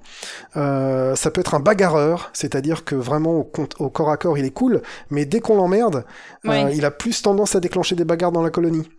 Voilà. Du coup, Euh, tout ainsi est, de suite, ainsi de suite, ainsi de tous suite. tes persos, ils doivent être équilibrés. euh, C'est-à-dire. Si tu veux essayer de, de t'en sortir, ouais. D'accord. Ouais, ouais, voilà. Et donc, tu vas essayer de faire, bon, bah, j'imagine pendant que lui il construit, lui il va s'occuper de la ferme, et puis lui, il va s'occuper de euh, peut-être la propreté parce qu'il est pas très bon, mais on va le prendre parce que il va pouvoir ranger les choses, déplacer les objets, et, et s'occuper de nettoyer la colonie parce que ça fait aussi partie des, des tâches à faire. Si la colonie elle est trop sale, les gens pètent les plombs parce qu'ils en ont marre de, de vivre dans le brin, quoi. Ah bah, Ça va très très loin, c'est immense, ça n'arrête pas en Mhm. termes de complexité, si tu veux. Tu démarres, tu construis une baraque en bois avec un feu de camp et deux trois épis de maïs, et puis tu finis, en fait, il y a des paramètres de partout, tu vois. Euh, c'est vraiment fou à ce niveau-là. Tu vois, c'est comme ces jeux euh, où il faut, il faut mettre trois couleurs ensemble. Tu vois, ces jeux de réflexion, il faut mettre Ouais. trois couleurs ensemble. Le jeu, il te commence avec vert, rouge et bleu. Euh, tu vois, et donc toi tu dis, ah bah c'est facile comme jeu. Puis le niveau d'après, il te rajoute le violet. Puis après, il te rajoute une couleur, une couleur, une couleur. Et en fait, t'as tellement de couleurs à la fin que c'est- ça devient super difficile comme jeu. Bah là, c'est un peu ça. Il rajoute tellement, Ouais. tellement, tellement d'éléments et tellement de choses avec lesquelles jongler qu'à la fin, jongler, ça devient difficile. Donc tu choisis ces trois mecs-là. Ouais. Euh, là, ils sont équilibrés. Tu dis, bon, bah, c'est vous qui allez survivre au crash. Et là, tu dis, euh, où est-ce qu'ils vont se, se cracher sur une map monde? Une, planète ronde avec des biomes en fait. T'as plein de biomes et tu dis bon bah je veux qu'ils s'écrasent là. Et au moins tu choisis ça et ça va générer la map aléatoirement derrière. Et donc ils arrivent sur une map avec des trucs de base autour d'eux un peu de métal un peu de bois pour commencer euh, peut-être un ou deux animaux euh, des armes tu vois qu'ils ont pris avec eux. Et sinon après euh, c'est vas-y quoi. Ils ont juste les les vêtements qu'ils ont sur eux et donc vas-y survie maintenant et ça, ça démarre, et tu, tu commences à construire un abri, tu leur mets des lits, euh, puis après tu t'occupes euh, de leur construire des murs quand même, parce qu'au départ tu, tu mets ça un peu dans la pampa, mais ils se plaignent de dormir dehors, donc... Euh, ou alors ils se plaignent de dormir dans le froid ou dans le trop chaud, euh, voilà, parce que tu as la température aussi qu'il faut gérer, voilà. Et, et ainsi de suite, et tu, tu ramènes leur confort le plus haut possible, sachant que c'est très difficile euh, de, euh, de les satisfaire complètement, et ils sont toujours au bord de la crise de nerfs, quoi, les mecs, tu vois. T'as des moments d'euphorie dans ta colonie où tout, tout marche tellement bien que tout le monde est super content, et vraiment, c'est des hippies qui sont trop contents, euh, et des fois, ils pètent tous les plombs, et, et ça devient l'enfer. Donc, euh, donc voilà, c'est ça qui te fait euh, le côté générateur d'histoire. Euh, je pourrais te raconter une de mes histoires, si tu veux, Et- par exemple. Tu Alors, vois? si tu veux, juste j'ai une petite question avant. Du coup, tu gardes trois mecs tout au long de ta partie ou au bout d'un Ah, moment, tu, as des nouveaux gens qui Tu te peux recruter. ou... Des- Ah, ça c'est c'est une très bravo baby parce que je te parle de narration, mais je te parle pas des narrateurs. En fait, c'est tellement un jeu de narration que tu choisis pas ta difficulté, tu choisis ta difficulté au début, facile, euh, moyen, difficile, on va dire comme ça, ou impossible, Euh, et tu choisis un narrateur.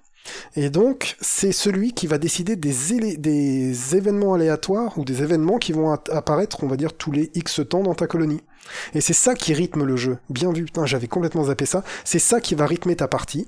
C'est que le narrateur de ta partie va t'envoyer des choses. Il va t'envoyer des raids d'ennemis. Il va t'envoyer des animaux sur la map. Il va t'envoyer de la météo. Il va t'envoyer des maladies. Il va t'envoyer euh, des éclipses. Il va t'envoyer euh, des tempêtes. Ainsi de suite, ainsi de suite. Il va t'envoyer des trucs positifs. Euh, et ce qu'il peut t'envoyer, c'est des mecs qui passent dans ta colonie et qui disent Eh salut, je peux vous rejoindre parce que je suis à poil dans la pampa.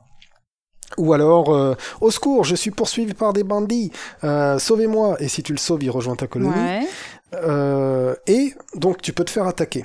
Donc ça, euh, euh, ça fait partie du, du gros gros truc du jeu, c'est qu'en fait, tu ne fais que te défendre au bout d'un moment contre des mecs qui veulent ta richesse plus D'accord. tu, plus tu accumules de richesses, plus tu as de personnes euh, dans ta colonie, et plus le niveau de richesse de ta colonie, en fait, augmente. Et ça, ça te fait un indicateur, et plus cet indicateur est haut, plus les vagues d'ennemis que tu vas te prendre périodiquement seront dangereuses. Et c'est comme ça que le jeu s'équilibre. Donc plus t'as un mode difficile, plus c'est ça qui est difficile, en fait. Tu vois? Mais Exactement, vraiment. du, du coup, euh, et ce, ce narrateur, tu, tu dis, tu choisis un narrateur, c'est quoi? T'as le choix entre plusieurs narrateurs euh, Voilà, t'as choix entre trois personnes. D'accord. T'en- T'en as une, elle est cool. Elle est cool au début, elle va faire en sorte que t'aies la vie assez cool. T'en le as niveau une facile en quelque niveau sorte. facile et en fait, mais à la fin du jeu, elle te tape la gueule quand même. Après, t'as euh, t'as la deuxième. euh, je sais même plus son nom, euh, je, je saurais même plus dire son nom, tu vois. Mais qui, elle, va être très très très euh, progressive. C'est-à-dire, tu vois, au début, elle te met un truc, euh, elle t'envoie un mec, puis après, elle t'envoie un mec un peu mieux armé. Après, elle t'envoie deux mecs pas armés bien. Après, deux mecs bien armés. Ouais. Et ainsi de suite, elle augmente, elle augmente, et toi, il faut que tu arrives à suivre, quand même. Euh, toujours un peu proportionnel avec ta richesse. hein. Et après, t'as un mec qui s'appelle Randy Random, qui lui est bordélique. Et lui, c'est avec lui que je joue. Oh là là, c'est un narrateur tellement cruel, des fois il peut t'envoyer deux calamités d'un coup. Ou alors deux bénédictions d'un coup. Ou alors une bénédiction, puis une calamité sur la gueule, tu vois. Et c'est, c'est, ça fait bien le sel du jeu, ça. Ça fait bien, ça fait, c'est génial en fait. Tu, tu kiffes, tu vois. D'accord, c'est pour ça euh, que tu choisis voilà. lui, c'est parce que euh, il y a ce côté aléatoire qui est renforcé. Voilà, il a un côté euh, beaucoup plus aléatoire que les autres. Euh, et donc voilà, le but, le but et la cruauté du jeu, c'est de résister aux assauts. Voilà. Alors, tu, voulais me raconter une de tes euh, parties. Et donc pour raconter pour un exemple, hein, euh, ouais voilà c'est ça je l'avais mis dans mes notes que le storyteller ça fait la, difficulté. Bref, il y a Raven qui est collectionneur de machines, euh, qui travaille dans les ateliers de confection. Il est en couple avec Elephant euh, qui elle élève les animaux. Un jour, parce que Raven a une blessure douloureuse et qu'il est pas content, ils se disputent et ils se quittent tous les deux. Et- Elephant, qui n'a plus le bonus de morale, se met à insulter tout le monde. Tu vois, elle pète les plombs parce qu'elle a plus son bonus de je suis amoureuse de machin. Ah oui. Du Elle coup, montre son vrai visage. elle pète les plombs sur les gens, elle, elle- elle rentre dans une... euh, exactement, c'est les femmes, ça, tu sais. hein, bon. Euh, du coup, elle insulte des gens. Il y a un autre membre de la colonie euh, qui pète les plombs à son tour, qui erre tristement dans la pampa. Là-dessus, le narrateur, il t'envoie des animaux enragés qui traversent la map, et le mec, le troisième mec qui avait rien demandé à personne, qui était juste en train de errer tristement dans la pampa, il se fait manger par des écureuils. Voilà. Salut. C'est tout. Et il meurt comme un con. Euh, voilà. Mais j'ai eu des trucs comme ça. J'ai eu des mecs qui sont morts de froid parce que j'avais oublié de euh, ou de. J'en ai eu un qui est mort bêtement parce que j'avais oublié de fermer la porte. Il y a des animaux qui sont arrivés, qui l'ont mangé pendant qu'il dormait. Euh... euh, j'ai eu quoi? Ah, j'ai eu une partie où j'avais qu'un seul, un seul pion, un seul joueur. Et je me suis battu contre un mec, mais il était tellement balèze, il a réussi à me blesser. Il a pris mon, il a pris mon bonhomme, il l'a réduit en esclavage, et la map, il y avait plus de bonhomme. Donc il s'est barré de la map avec mon personnage, et puis voilà, c'est terminé. Je le retrouverai plus jamais. Donc euh, voilà.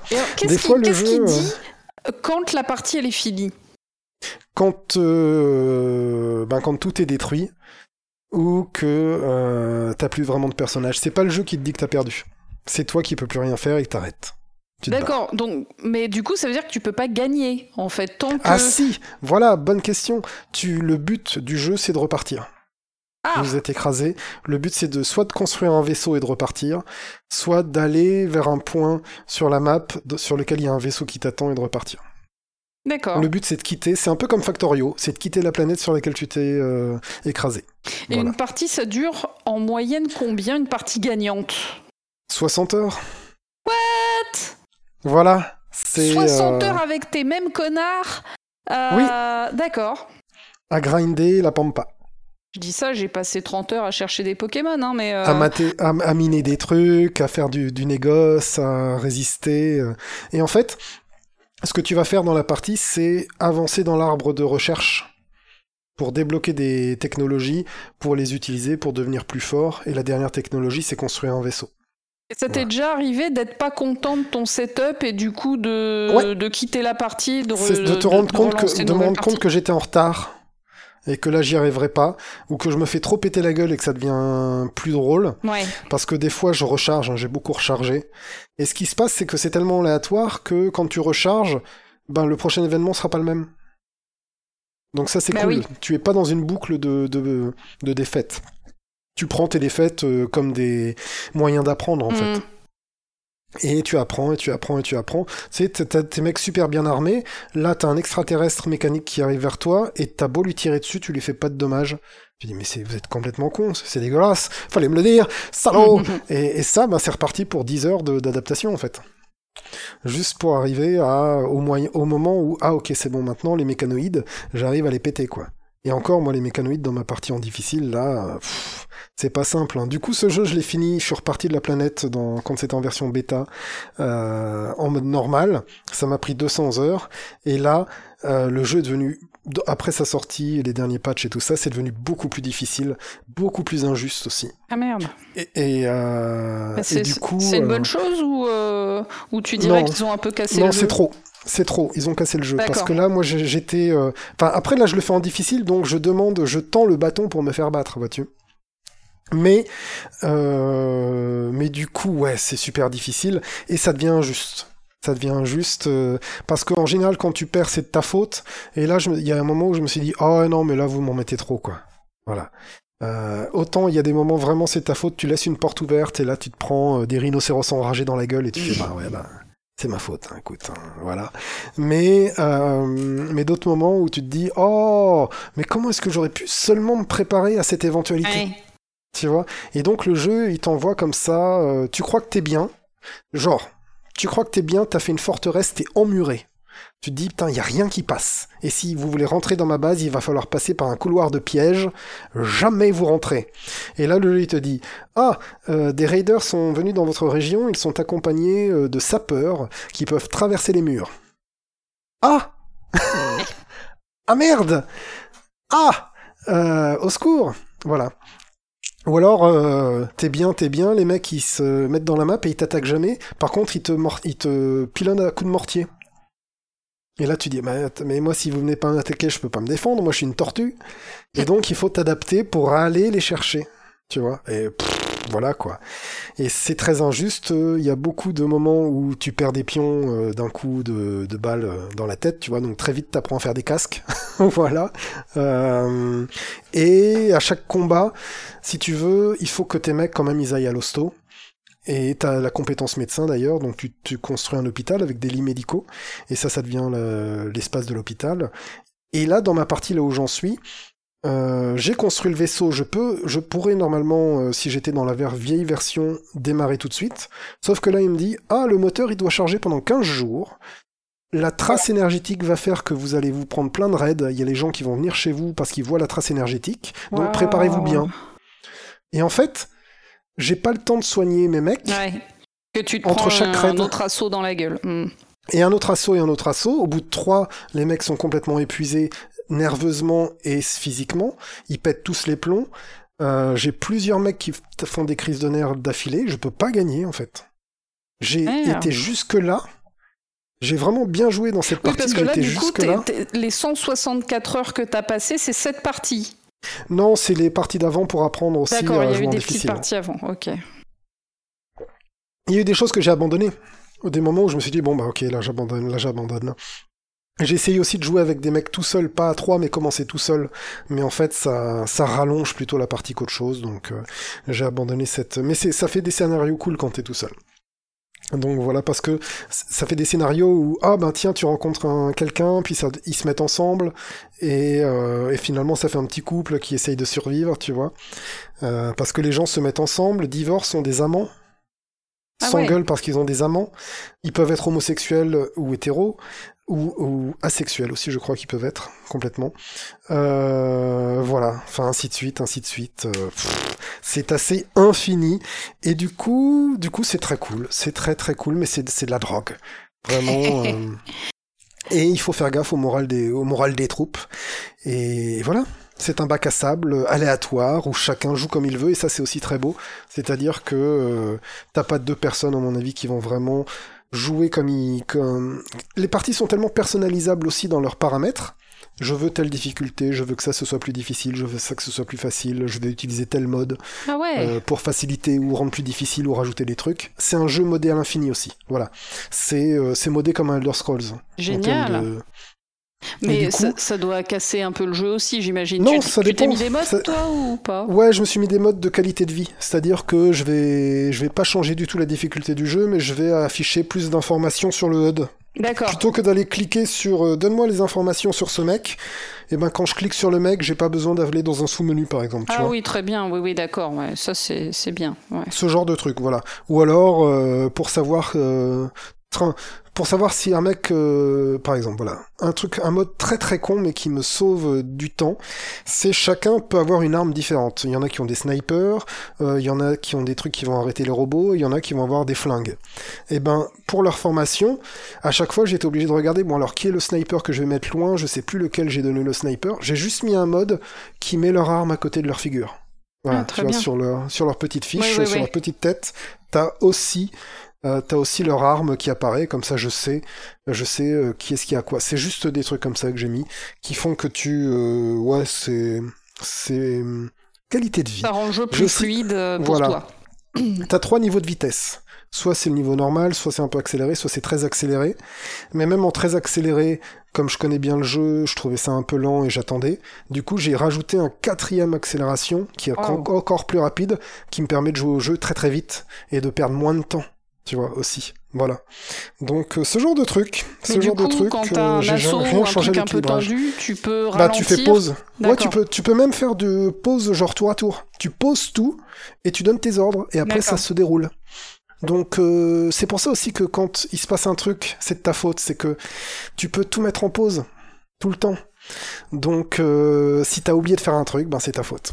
Voilà. C'est, c'est, le jeu peut être très injuste. Alors ça peut être, vas-y, essaye de survivre dans une euh, fosse à serpent, mais au moins t'avais, euh, euh, au moins t'avais le choix de, d'en buter un ou deux avant de te faire mordre par les autres. Tu vois ce que je veux dire? Hum. C'est pas, ça peut être injuste dans tout le setup qu'il y a autour, mais au moins tu peux te battre, au moins tu peux te défendre. Donc, euh, donc voilà, c'est un super jeu quand même, même s'il est euh, très frustrant. En normal, en normal ça va. En difficile, là comme je suis en train de le faire, euh, il faudrait que je change de stratégie et que j'aille euh, traverser le monde pour trouver euh, le vaisseau qui va me faire repartir. Ça me prendrait 30 heures, je crois que je vais arrêter et je vais me mettre à d'autres jeux parce que ce jeu m'a trop vampirisé. Voilà. Franchement, en un mois et demi, j'ai joué 200 heures, j'ai plus de vie, quoi. Ouais, ok. Alors, C'était cool, hein. C'était cool de, c'était cool d'y jouer, tu vois. Mais, euh, mais franchement, c'est, c'est douloureux. Je pense que ça doit être cool de jouer pour toi aussi parce que c'est vrai que tu joues Ouais. beaucoup pour ta chaîne, euh, mais c'est euh, du coup tu es en représentation, tu es obligé de faire un peu des Mhm. blagues, de, de te faire des recherches avant, Oui, là, etc. Enfin, il y a, y a une démarche un peu, euh, comment dire, de, de euh, professionnelle quasiment, tu vois. Oui. et alors que là, tu es entre guillemets détendu, tu joues quand tu veux, euh, tu, tu fais ce que tu veux.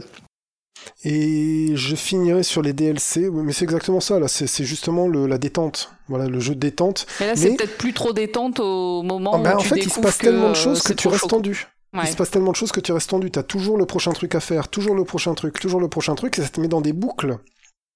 Si tu veux, j'avais déjà parlé des boucles comme ça qui te Mhm. satisfont euh, comme ça. Et ben, c'est exactement cet exemple-là euh, qui, qui va bien, quoi. Voilà, j'en parle beaucoup. J'ai peut-être fait un monologue encore, mais euh, Mais non, mais bien, on t'écoute. c'était. euh, Tu voulais parler des c'était important DLC de parler de ce jeu. rapidement. Les DLC, voilà, juste rapidement, il y a un DLC qui rajoute des religions. Alors bonjour. Ah oui. Euh, le se truc qui fout déjà gueule. la merde sur, euh, sur Terre. euh, Mais ça te donne des bonus, des bonus qui sont pas négligeables en termes de pouvoir psychique, magique, machin, qui peuvent te donner des gros avantages. Et je me demande si le jeu a pas été équilibré pour être plus difficile, justement, en comptant ça, je sais pas du tout. Et t'en as un autre qui rajoute euh, l'Empire, c'est-à-dire une grande faction universelle euh, qui va dans laquelle tu peux monter dans les rangs de la noblesse. Voilà, euh, il t'envoie des quêtes. Il faut que tu protèges tel noble, il faut que tu nous envoies telle tribu, machin, machin. Et ça, ça te fait monter dans la noblesse et tu peux repartir euh, différemment. Ok, Donc, intéressant. euh, voilà, euh, t'as des factions, t'as des factions, les factions elles sont alliées ou ennemies, et c'est les ennemis, en fait, les factions ennemies qui vont venir t'attaquer, et les factions ennemies qui vont, amis, qui vont venir faire du commerce avec toi. C'est très très riche. Euh, pour finir, je dirais que euh, j'aurais dû commencer par là. C'est un descendant de Dwarf Fortress, mais ça parle pas à grand monde, Dwarf Fortress. Et donc c'est euh, ces jeux de gestion de colonies où l'emphase elle est mise sur la complexité et la complexité des personnages dans ta colonie. Voilà. C'est euh, c'est ça qui est important, c'est que ah, tu t'attaches aux gens, tu t'attaches aux, aux petits pions qui ont des personnalités et, euh, et tu découvres des trucs et, euh, et voilà. Voilà, tu vois, euh, j'avais découvert un moment qu'il y avait un de, mes, un de mes gars qui cachait un cadavre dans sa chambre depuis longtemps et j'avais pas été voir et, et voilà, tu vois. Et parce qu'il l'avait déterré, parce qu'il était devenu fou, tu vois. Mais bon, c'est comme ça. Bah, écoute, ça, ça- en tout cas, ça, ça fait envie. hein. Ça a l'air très très cool. Alors, C'est très, très, très très complet. très dur. Complet, Euh, complexe. Ouais, voilà, ça, ça- a l'air euh, quand même d'être un jeu exigeant qui. Mais tu peux jouer en mode temps. cool. Hein. Tu sais, tu peux jouer en mode posé, tu peux jouer sans, sans méchant, ou très peu. Tu vois, euh, c'est toi qui choisis, c'est ça aussi. hein. Là, je décris une, euh, une situation injuste parce que j'ai mis, si tu veux, la difficulté injuste, tu vois, qui s'appelle poussière et sang. Du sang et de la poussière, un truc comme ça, le mode des difficultés, tu vois. Euh, le, le mode des difficultés d'après, ça s'appelle... Ah, je, je m'embrouille. Le mode de difficulté d'après s'appelle perdre, c'est rigolo.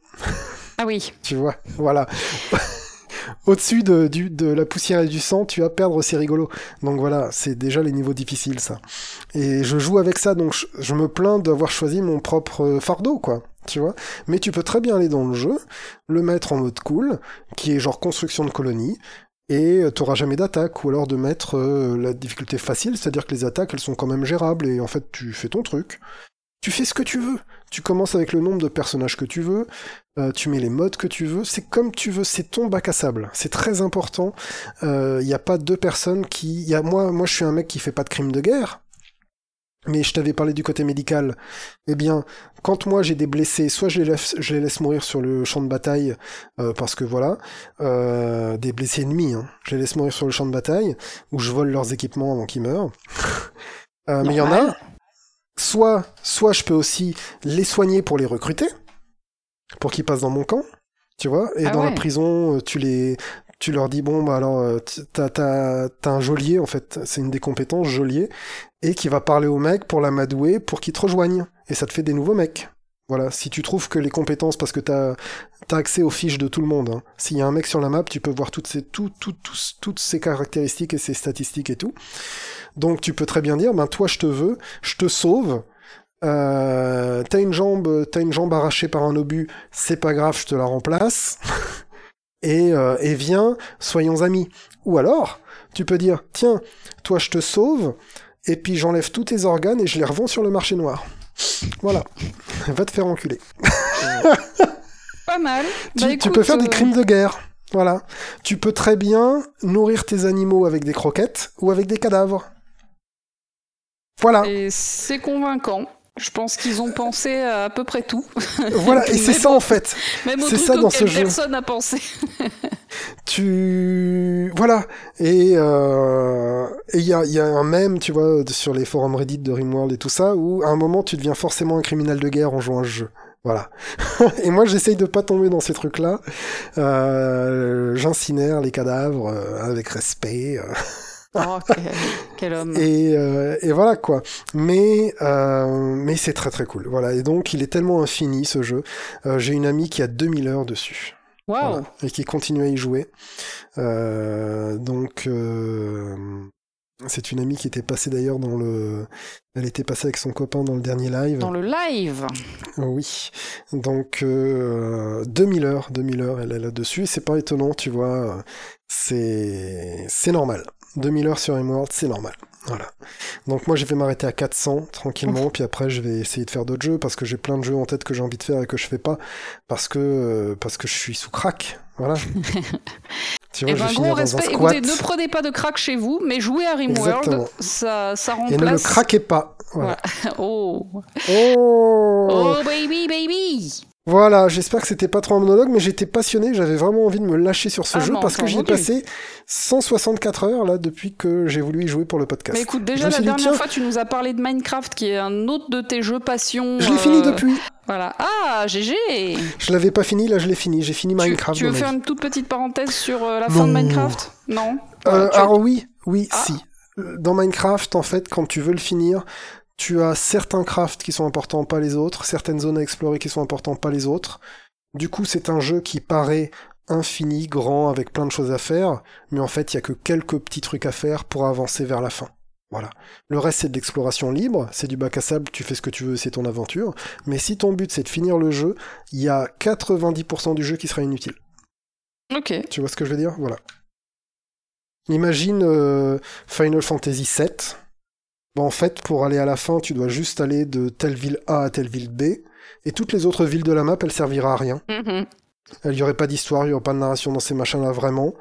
Euh, ben, Minecraft, c'est un peu ça. Tu peux le faire vraiment en ligne droite. Tu vas faire telle, telle nourriture pour optimiser, tel truc pour optimiser, tu vas aller vers tels enchantements dans tes armes pour faire des trucs. Quand tu vas dans les autres mondes, tu cherches des trucs très précis, tu cherches cinq éléments sur Mais est-ce que c'est un que peu comme dispo. euh, Moro qui se finit en 7 minutes si jamais t'es un ouf que tu sais sauter exactement au bon Oui, endroit un et peu machin c'est un peu ça. D'accord, mais donc en vrai, le l'aventure de Minecraft, si t'es pas un, si t'es, enfin si t'es pas un Si t'es pas un aussi vieux joueur que moi, voilà, peut-être qu'en effet tu, tu te perds de un plus peu de plus. temps. Voilà, parce que tu découvres et tu fais du, Eh oui.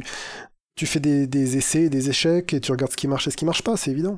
Mais Rimworld c'est pareil, hein, sauf que c'est beaucoup plus complexe, voilà. Et tous les jeux c'est pareil en fait, voilà.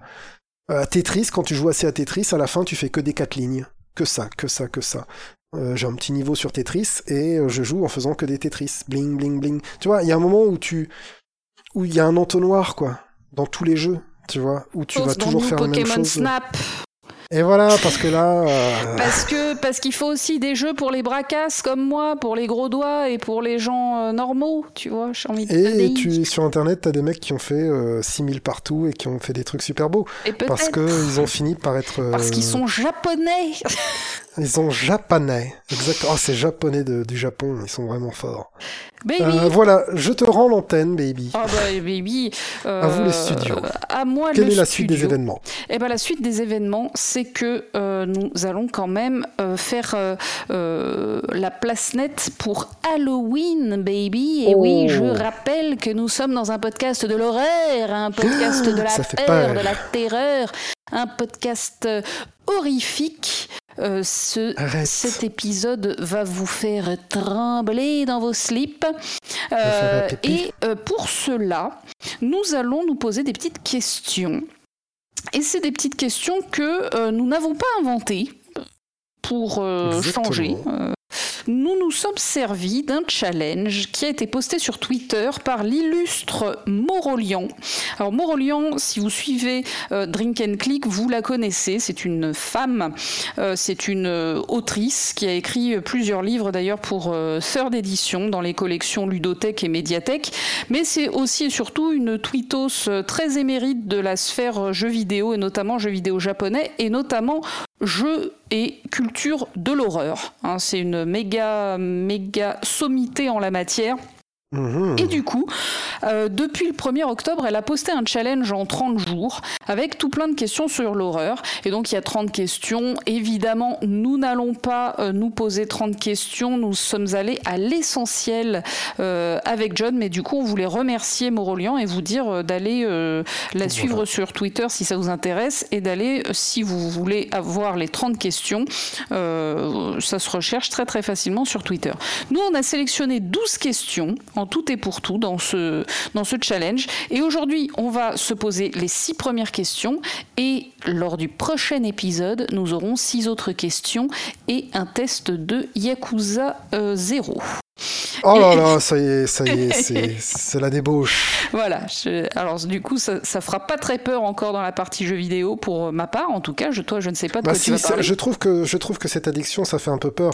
Moi, c'est pas cette peur, si tu veux, Freddy les griffes de la nuit, Écoute, euh, tu, Thing, tu viens de me Dracula. parler de crack pendant 30 minutes ou que Non, mais voilà, c'est ça. Euh, c'est que si tu veux. Yakuza, y a- les gens, les gens ont vu Requiem for a Dream, tu vois, et ils reconnaissent les patterns dans lesquels tu es en train de tomber. Ah oui, ah non, mais moi je suis tombée, mais baby, je suis tombée au plus. euh, Toi, c'est au- Requiem for, for Yakuza. Oui, ah oui, oui, oui. D'ailleurs, Morolian est très fan de Yakuza aussi, et entre meufs, on se comprend. Yakuza, c'est, euh, c'est, c'est, ça, ça parle à nos petits cœurs euh, De de- de- non, mais c'est ah, chaud, hein, c'est, chaud. Mais on en reparlera. Baby, première question pour toi, s'il te plaît. Ah non, Les- là, c'est moi. C'est moi qui vais te poser cette question. J'ai, si j'ai accaparé la parole, j'ai tenu le micro, euh, j'ai bavé pendant des heures. Ma, ma question pour toi, Bibi. Mais ça m'intéresse aussi hein, de savoir quel est ton premier contact ou souvenir avec le genre horrifique. Alors, je vais commencer en préambule en vous disant tout de suite que je n'aime pas l'horreur. Toi, baby, tu le sais, mais je le dis Oui. à tout le monde. Voilà, je n'aime pas l'horreur, j'ai horreur de ça. Oh, oh. C'est ce qui nous oppose. Oh, Euh. oh là là Eh ben moi, je te dis que c'est une erreur de ne pas aimer l'horreur.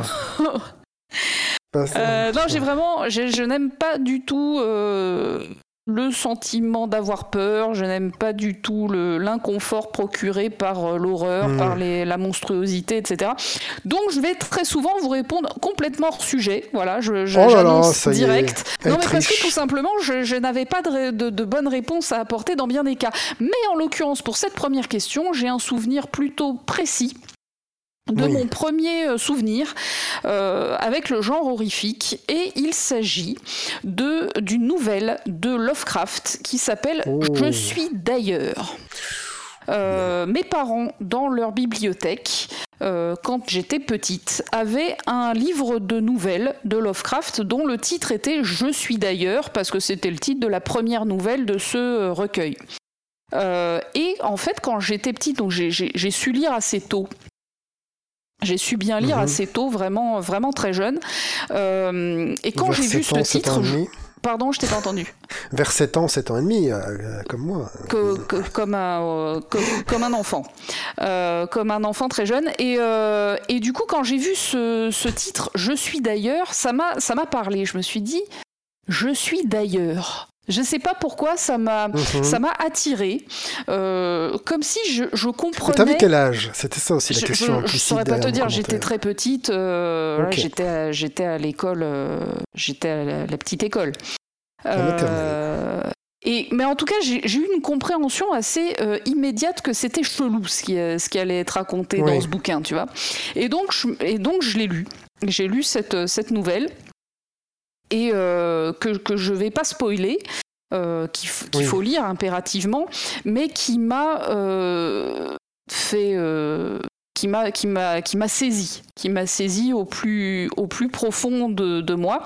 Donc c'est la nouvelle raconte l'histoire d'un mec qui se réveille dans un château et euh, qui, qui, qui cherche euh, qui, qui, qui, qui, explore en fait hein, cet endroit où il est tout seul mhm. et, euh, et jusqu'à ce qu'il fasse une rencontre terrifiante.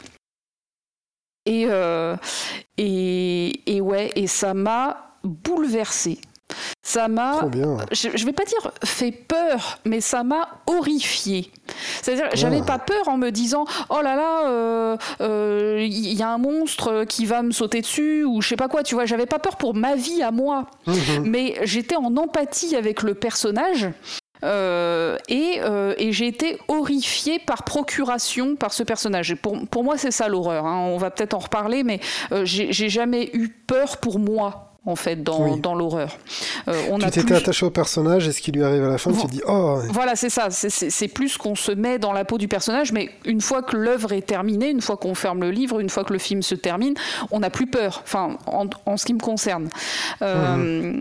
Mais aussi, je, je, je suis pas, comme je l'ai dit, une fanatique de l'horreur, donc j'ai pas trop poussé mes recherches sur le sujet. Et, euh, et, donc voilà, cette, cette nouvelle, je suis d'ailleurs, J'étais euh, genre, genre, en CP, tu vois. Euh, euh, elle m'a bien, bien fait flipper. Ce qui est jeune pour, pour du Lovecraft, même si c'est une. J'ai envie de dire qu'elle est soft encore, je suis d'ailleurs, tu vois, mais.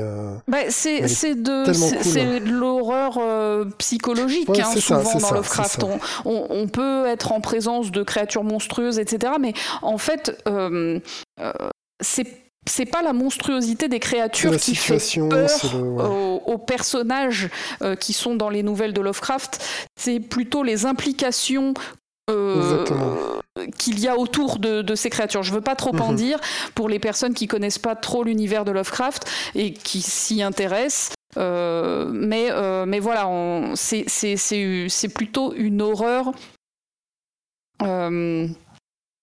Ouais, psychologique ou euh, pas euh, pas visuel, pas graphique. Oui, et pas, euh, pas vital non plus. C'est la, vie du mhm. personnage est assez rarement menacée en réalité. C'est c'est plus qu'il se, il se passe quelque chose qui est colossal et délirant. voilà, c'est ça. Mais qui peut pas entraver quoi sur le coup le mec. Quoi? Quoi? Mais quoi? Et voilà. il reste bloqué, ouais. Donc, euh, donc ça a été ma découverte avec Lovecraft, qui a été mon auteur favori pendant très très très longtemps, euh, qui, qui en fait toujours partie d'ailleurs aujourd'hui. Hein. Euh, mais donc ça a commencé avec Je suis d'ailleurs grâce à mes parents qui avaient des, des bons goûts littéraires que j'ai ensuite partagé avec mon frère et, et, et, puis plus tard, bien plus tard avec toi. C'est toi qui m'as fait découvrir Lovecraft. Bien sûr. Avec la couleur tombée du ciel. Ah, c'est ça qui t'a mis le pied à l'étrier Mon frère aussi. C'est toi, toi qui me l'as donné. Tu m'as dit, lis La couleur tombée du ciel, j'ai lu La couleur tombée du ciel. C'est ce qui avait marché avec mon frère, j'ai réitéré l'expérience et, ben j'en suis contente. Donc ça veut dire que c'est un, ça a au moins marché correctement. La couleur tombée du ciel, c'est très bien comme introduction à Lovecraft. Ouais, ouais, c'est génial. Très, très, très bien. Top. Euh, t'as pas de jargon, t'as pas de créatures, euh, du lore, euh, de Cthulhu et tout ça. C'est genre une nouvelle qui se tient toute seule, ça fait pas chier le monde, et euh, ça se lit vite et c'est très très bien et, la fin est très très cool. ultra horrifique. Euh, enfin, c'est mais encore une fois de, de, cette horreur à la Lovecraft euh, mhm. qui est celle que je connais le plus hein, parce que c'est le, le, j'ai pas trop creusé grand chose comme on va le voir dans les questions suivantes. Et toi, baby, te rappelles-tu de ton premier contact avec le genre horrifique? J'étais assez jeune. J'étais assez jeune et avec ma mère, on regardait des films d'horreur et moi, c'est par les films d'horreur que j'ai commencé l'horreur. Voilà tout simplement, euh, en regardant des films d'horreur beaucoup trop jeunes pour moi, hein, tu vois. je restais leur prostré devant ça, et trop flipper, tu vois. En ce moment, on parle beaucoup des parents qui laissent regarder leur euh, Squid Game à leurs ah petits enfants. Donc toi, tu faisais partie de ces enfants qui regardent des trucs euh, que normalement tu n'aurais jamais dû regarder. Oui, films d'action, films d'horreur. Alors pas de films coquins, tu vois. Mais euh, film d'action, film d'horreur, euh, truc qui passe quoi à la télé euh, de base, tu vois. Et tu n'es pas devenu un psychopathe? Et non, et pourtant j'avais une Nintendo Ah, ouf. en plus. Ah, En franchement, plus. t'as cumulé. Hein. euh, moi, j'ai Ouais, fait du jeu de rôle. je cache, euh, euh, Toi, t'avais une Nintendo. Je crois que normalement, on devrait être un couple démoniaque. euh, Mais peut-être que peut-être qu'on est un couple démoniaque et qu'on joue avec cette ambiguïté, couple Mhm. démoniaque ou pas. alors, On ne sait pas où on va. hein, Vous connaissez. Vous Amityville connaissez et Poltergeist. Voilà. Ah, Je sais qu'ils connaissent Amity, euh, qu'ils connaissent Drink and Click et qu'on sait pas où on va et qu'on est. euh, moi, je suis à une bière et que toi, t'es à. euh, moi, je suis combien un chinois Il reste la Voilà. moitié qui est devenue froide depuis. C'est la déprime. Tu es haut et froid. Voilà, dur.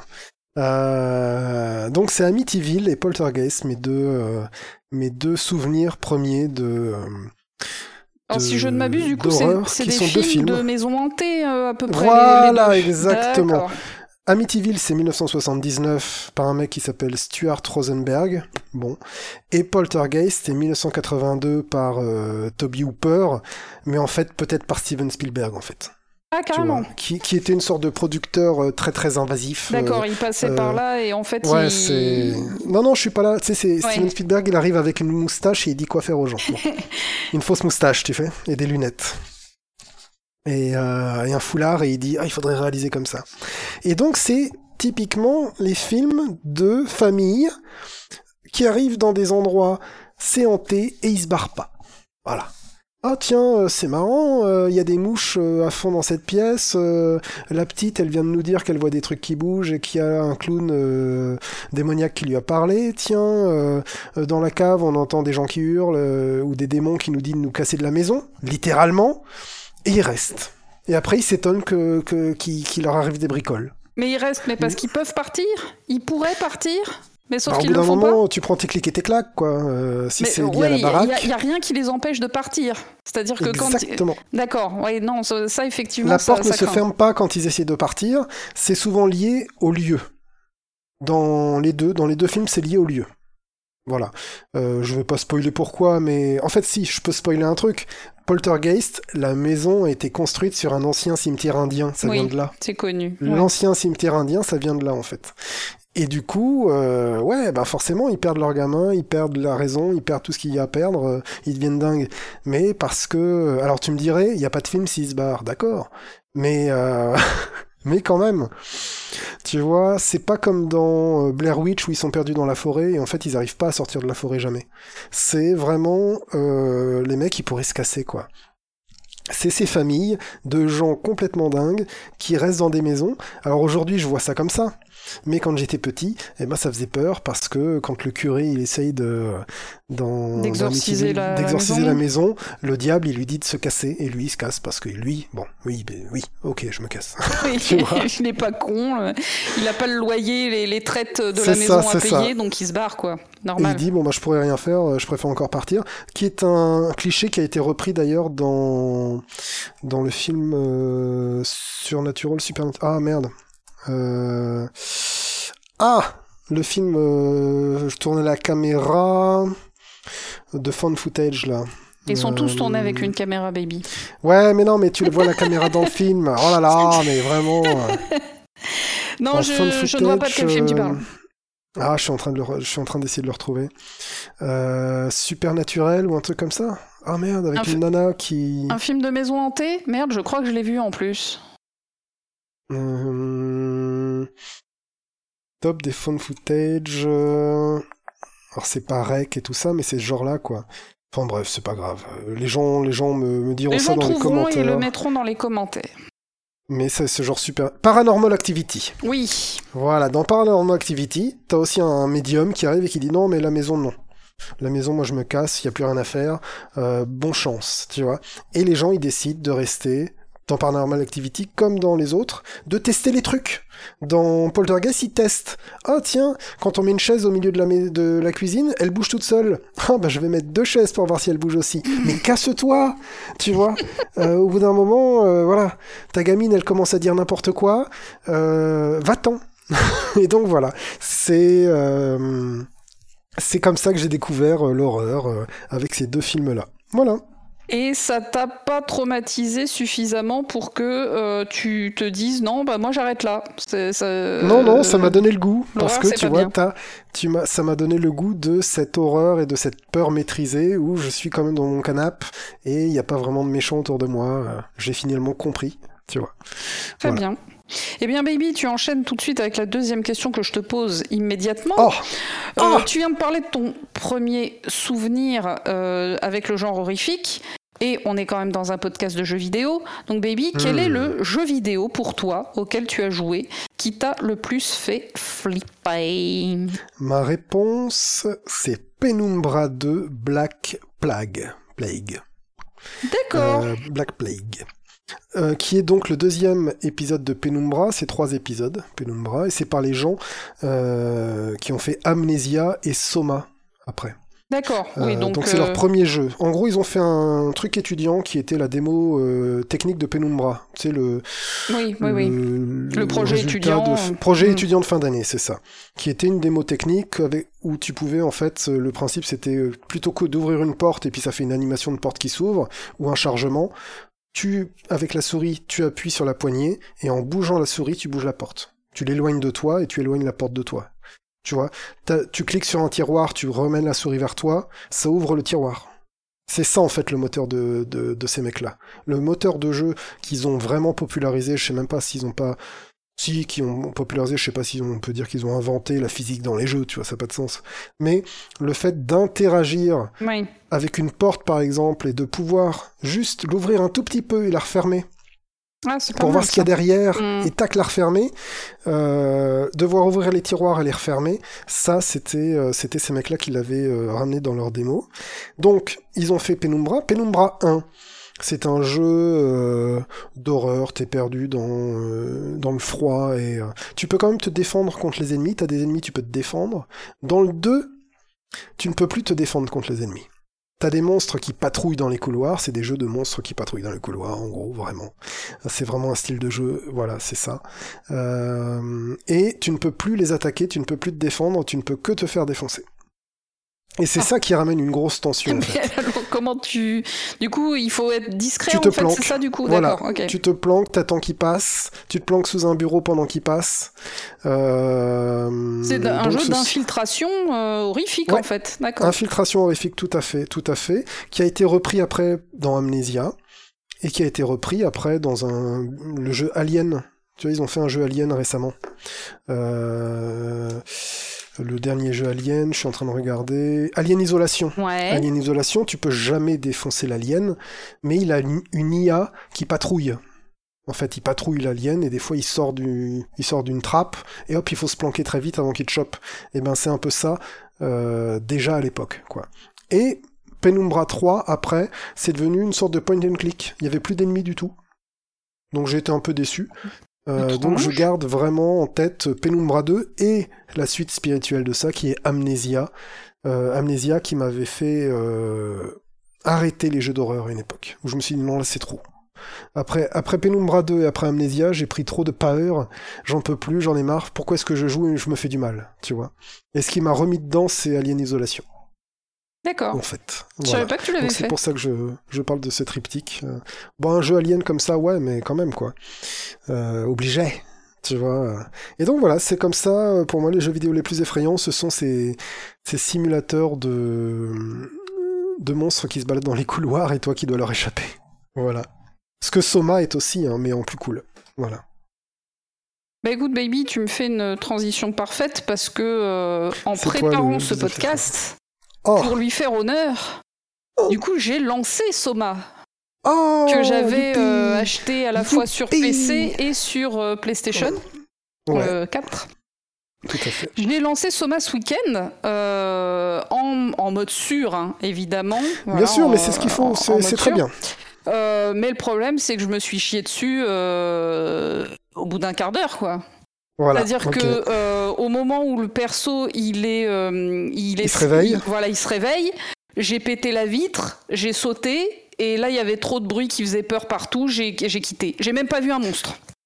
D'accord. Parce que je joue avec le casque pour bien Oui, me, bien tu sais, pour me mettre dans la grosse Il faut, ambiance. en fait, du faut. coup, l'ambiance, elle était trop grosse. J'ai, Ah non, mais quand je Wow. vous ai dit que j'étais une flippette, moi je l'assume, je l'assume là devant. Parce que vraiment, dans France sûr, il ne peut rien t'arriver. hein. C'est. Ah, d'accord. Ah, mais je sais, j'ai, mais en fait, Mais je, mais j'ai- je respecte j'ai ça. eu peur d'avoir peur. Et donc du Oui, coup, tout à fait. voilà, et du coup, je me suis dit ouais non, je chie, je chie dans mon falzar alors que j'ai même pas encore vu un truc qui fait peur. Euh, stop. Comme toi, je me suis dit à quoi bon je me fais du mal? Euh, Ouais. Je, je n'ai pas besoin de ça dans ma vie. Et après, je, suis- je suis allée prendre en photo des Pokémon. Oui, Non, pas bien du sûr, évidemment. Mais, euh, mais bon, voilà.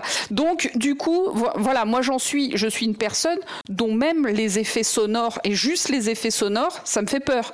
Par exemple, quand j'ai fait Oxenfree, euh, dans, dont j'ai parlé dans un épisode qui n'est jamais sorti. Ah. Euh, mais j'ai fait un autre jeu d'horreur qui s'appelait Oxenfree il y, a, il y a quelques mois. Et ben, c'était les effets sonores qui me faisaient peur. Parce qu'en l'occurrence, le Mmh, jeu visuellement, il fait pas peur. Mais euh, les effets sonores, ils sont, ils sont bien faits. Euh, du coup, j'ai pas vraiment joué à des jeux d'horreur. hein, je vais le dire, je ne effrayé, peux pas, je, ouais. je peux pas gérer ça. Donc, Bah, c'est une bonne réponse. euh, bah non, parce que j'ai tenu un quart d'heure et j'ai même pas vu un truc qui fait peur. Mais euh, je- du coup, je vais quand même parler d'un jeu que j'ai fini, au moins, même si Ah. pour moi il fait pas peur. Mais le seul jeu estampillé horreur que j'ai fini et qu'en plus j'ai adoré, en fait, c'est Sanitarium, euh, qui est sorti en 98. Qui est un point and click, il fait pas super peur du Non, tout même. Tu triches, mais t'as le droit, c'est de l'horreur. Mais c'est un jeu d'horreur, voilà, il est estampillé horreur. Il raconte l'histoire d'un mec qui s'appelle Max, qui est un chercheur euh, en, en biologie quelconque, qui a un accident de bagnole et qui se réveille dans un hôpital psychiatrique et il a tout oublié. Et donc, en fait, ça va être sa quête pour euh, retrouver sa mémoire. Et, euh, et cette quête va se dérouler dans des décors, euh, euh, à, connotation horrifique. Et petit à petit, il va retrouver des bribes de sa mémoire en se confrontant à ses peurs et à ses traumatismes. Et euh, c'est vraiment un jeu que j'ai adoré. J'en ai déjà parlé moult fois euh, dans Drink and Click, donc je vais pas en parler davantage. Euh, J'avais fait le seul site internet euh, français Oui. sur Sanitarium dans ma folle jeunesse. Euh, et je tiens à le dire, car c'est important, ce site bien sûr n'est plus du tout sur internet. hein, quand l'hébergeur a coulé, euh, mes- tous mes sites qui, étaient- qui étaient sur chez.com ont tous disparu. Euh, quoi. chez.com, et ouais, baby, on, on est des gens des années 80. Euh, et on faisait des sites dans les années 90, c'était Mhm. c'était notre jeunesse. Euh, donc voilà. Euh, Alors après, je dirais quand même plus récemment, un jeu où j'ai bien flippé, c'est Death Stranding, euh, parce que les Ah, oui. ils, me, ils me faisaient peur. Voilà. Mais c'est pas moi qui tenais la manette, c'était mon conjoint. Donc euh, lui se chiait de ouf. Et Ouais. moi, un petit peu aussi quand même. hein. Voilà. Parce que, euh, faut bien. le dire, euh, moi je suis flippette euh, number one, mais lui c'est flippette, Flippette platine. pla- platinium. D'accord, Voilà. plus que toi. Oui, oui. Ah oui, oui, oui. C'est J'ai- le, le Flippette. Master. Voilà. Master of Flippette, comme dirait Metallica. Voilà, mais enfin, on parle d'un mec qui aime les Pokémon et les trucs mignons. hein. Enfin, voilà, lui, son, oui, son truc, c'est les son trucs mignons. truc. Voilà. Donc, euh, et c'est respectable, car euh, le monde serait Ce plus beau pas sale. s'il y avait plus de gens qui aimaient les Pokémon plutôt que les armes et les choses pas gentilles. Exactement. Voilà. Et, le, et le sang et la violence. Et du coup, pour euh, faire un peu la pub de Sanitarium, il est à euh, Et 10 tu euros en prix fort en français Ouais, sur voilà, Steam. Et donc euh, là, vous êtes peut-être dans les soldes d'Halloween au moment où vous écoutez. Ben allez-y. Pas faux. Euh, ça mange pas de pain, ça laisse pas de miettes. Moi, je l'ai voilà. acheté sur GOG et je l'avais payé euh, 3 balles, je crois, un grand, grand max. Je Euh, pense mais euh, c'était peut-être euh, en solde. hein. Je ne saurais Je pas peux dire. même voir sur un site euh, adapté le, le prix le plus bas qu'il a eu et on l'a trouvé à euh, 1,99€ voilà, Voilà. pendant les soldes d'hiver. Voilà, donc vous attendez Noël et vous avez pour 2 euros un des meilleurs point and click de la vie avec des Ouais. dialogues de fou, des personnages de fou, des situations de fou, c'est génial et puis euh, c'est fantastique. Merci de m'avoir fait découvrir ce jeu à l'époque, vraiment, vraiment. Ouais, mais je t'en prie, baby. Baby, question suivante. Quel est ton monstre fétiche? Euh, mon monstre fétiche, eh bien, tu sais que euh, j'aime les monstres, euh, je suis un fétichiste, euh, donc j'ai plein de réponses. j'ai plein de réponses, j'en ai trois, j'ai triché en, Ah oui, en rajoutant un petit peu, donc je vais aller vite. Je vais aller vite, parce que, parce qu'en fait, parce qu'en fait, j'ai, les gens savent qui écoutent Drink and Click, mes obsessions, ils les savent déjà. Tu vois, donc il y a The Thing, Oui, qui est mon monstre fétiche. évidemment. Voilà, si je répondais autre chose que ça, euh, Oui, on oui, bah oui, mais, euh, on est d'accord. bien, euh, on, pourrait m'insulter. Le deuxième, c'est le xénomorphe dans Alien. Voilà, le drone xénomorphe, euh, donc le- la créature typique d'Alien, qu'on appelle le xénomorphe. D'accord. Et il y en a un que j'ai découvert récemment euh, dans un jeu qui s'appelle System Shock, que j'ai envie de faire. Euh, un jeu de 94 euh, fait par euh, Looking Glass et qui a été euh, modernisé après, qui est dispo sur Steam. Il a été modernisé en 2015, donc c'est un jeu euh, DOS, hein, 3D, 3D, mais DOS, on va dire, euh, c'est moins beau qu'un Arena, tu vois, hein, moins beau qu'un Arena, quoi. Et c'est sorti deux ans avant Arena, je crois. Et bref. Et dedans, il y a une IA folle. Voilà, il y a une IA à laquelle on a enlevé la partie euh, éthique. Voilà. Il y a un hacker qui enlève la partie éthique d'une IA qui contrôle une station spatiale, sauf qu'il se retrouve piégé dans cette station spatiale avec comme ennemi euh, l'IA euh, qui l'a rendu fou, qui l'a rendu folle. Et donc, les dialogues que j'ai déjà entendus euh, de, ce personnage, de ce monstre qui s'appelle Shodan, qui est une, féminisation un peu de... Enfin, tu vois, une interface féminine, voilà, euh, et qui te parle. Euh, elle te raconte comment elle va te torturer, euh, et des choses comme ça, et ce qu'elle va te faire, et ainsi de suite. Et c'est assez cool, franchement, pour l'époque. euh, c'est une sorte de GLaDOS super vénère. Ça a complètement inspiré GLaDOS dans Portal. Et ça fait partie de ses jeux fondateurs, voilà, ce System Shock. Donc c'est peut-être mon nouveau monstre fétiche, voilà. D'accord, c'est un jeu que tu as fait classiques, que je j'ai fait pour l'apprendre un petit peu à y jouer parce que c'est une vieille interface à l'ancienne. C'est entre Doom et un point and click. et c'est vrai en plus ce que je te dis. Waouh. Donc voilà. C'était c'est ces interfaces euh, où les mecs ils savaient pas encore faire bien les interfaces et tout ça quoi. Donc euh, soit tu regardes en vue souris et encore quand le jeu est sorti il y avait pas la vue souris et c'est le remake qui a mis la vue souris. Euh, soit tu balades le curseur comme dans un point and click, tu ramasses l'objet, tu le mets dans l'inventaire, euh, tu cibles et tu tires euh, comme ça voilà. Donc tu peux passer d'une vision à l'autre. Tout simplement. C'est à voir. Je pense que je le ferai sur la chaîne. Je suis pas Ah sûr. oui, euh, ça m'a l'air Euh, mais c'est intéressant. fondateur, c'est fondateur en fait. Ça fait partie des premiers, euh, des premiers jeux qui ont donné Deus Ex après. En tant qu'archéologue émérite Voilà, du ça. jeu vidéo, Et il n'existe pas en français sur intéressant. YouTube. Personne l'a fait en français sur YouTube, donc j'ai Ah un bah, peu mon, double, sacerdoce. double raison. Donc voilà, pour pas reparler de The Thing et de Xenomorph, eh ben, je te parle de Shodan, l'IA complètement dingue de System Shock 1 et 2, parce qu'il y a eu un 2, Qui est très cool. Et donc euh, qui, euh, qui se dit qu'elle, elle a raison. Hein, voilà. Et, mais en fait, c'est l'horreur totale, son truc. euh, elle mutile les gens, ainsi de suite, ainsi de suite. C'est très très cool. Et ça a l'air d'avoir une grosse, grosse bonne ambiance. Mais toi, baby, ton fétiche monstrueux, Oh. ou ton monstre Alors, fétiche, qu'est-ce tu, que tu, tu sais très bien que je n'ai pas de monstre fétiche étant donné que je déteste les monstres. Oui, C'est pour ça que je te parle de ton fétiche euh, monstre. je me suis un peu cassé la tête, euh, ou plutôt cassé les dents sur cette question. casser la nénette. Casser la nénette, comme dirait ma grand-mère. Voilà, c'est- expression de- C'est une expression de ma grand-mère. Euh, du coup, je vais parler du monstre qui me fait le plus chier. Voilà, je c'est pas mon Ah. monstre fétiche, c'est le monstre qui me saoule le plus. Euh, et je vais parler du coup euh, des ghouls dans les Fallout de Bethesda. Je les déteste. Ah, mais bien sûr, Putain, je les bien déteste. sûr. Elles courent super vite, ces putes. Mais tu sais que t'aurais peut-être pu dire que c'est ton jeu qui t'a fait le plus peur, hein, à cause des ghouls. Alors, mais ouais, mais non, parce que ça me fait pas vraiment peur. C'est juste qu'elle court super vite et Ouais. ça me stresse. Et des fois, je prends des chemins parce que dans bon, les Fallout de Bethesda en général euh, ont des maps qui sont super grandes, mais tu, tu, les, tu finis par les connaître, surtout quand tu fais tout à pied comme c'est mon cas. hein. Je ne me téléporte jamais, je n'utilise jamais de fast travel, Jamais. donc je fais absolument tout à pied comme une psychopathe. Euh, et du coup, euh, ben, je me rappelle par exemple le jeu le plus récent, Fallout 4, euh, que j'ai euh, bien bien retourné dans tous les sens. Il y, avait des endroits où, qui, qui, je savais euh, grouillaient de ghouls, et ben à chaque fois je prenais des chemins détournés pour pas passer euh, dans ces Mhm. endroits-là parce que ça me saoulait. d'avoir ces trucs qui courent super vite et qui me sautaient dessus et qui me faisaient effectivement du coup peur par jump scare, tu vois. C'était Oui, cette peur de merde du jump scare que j'aime pas.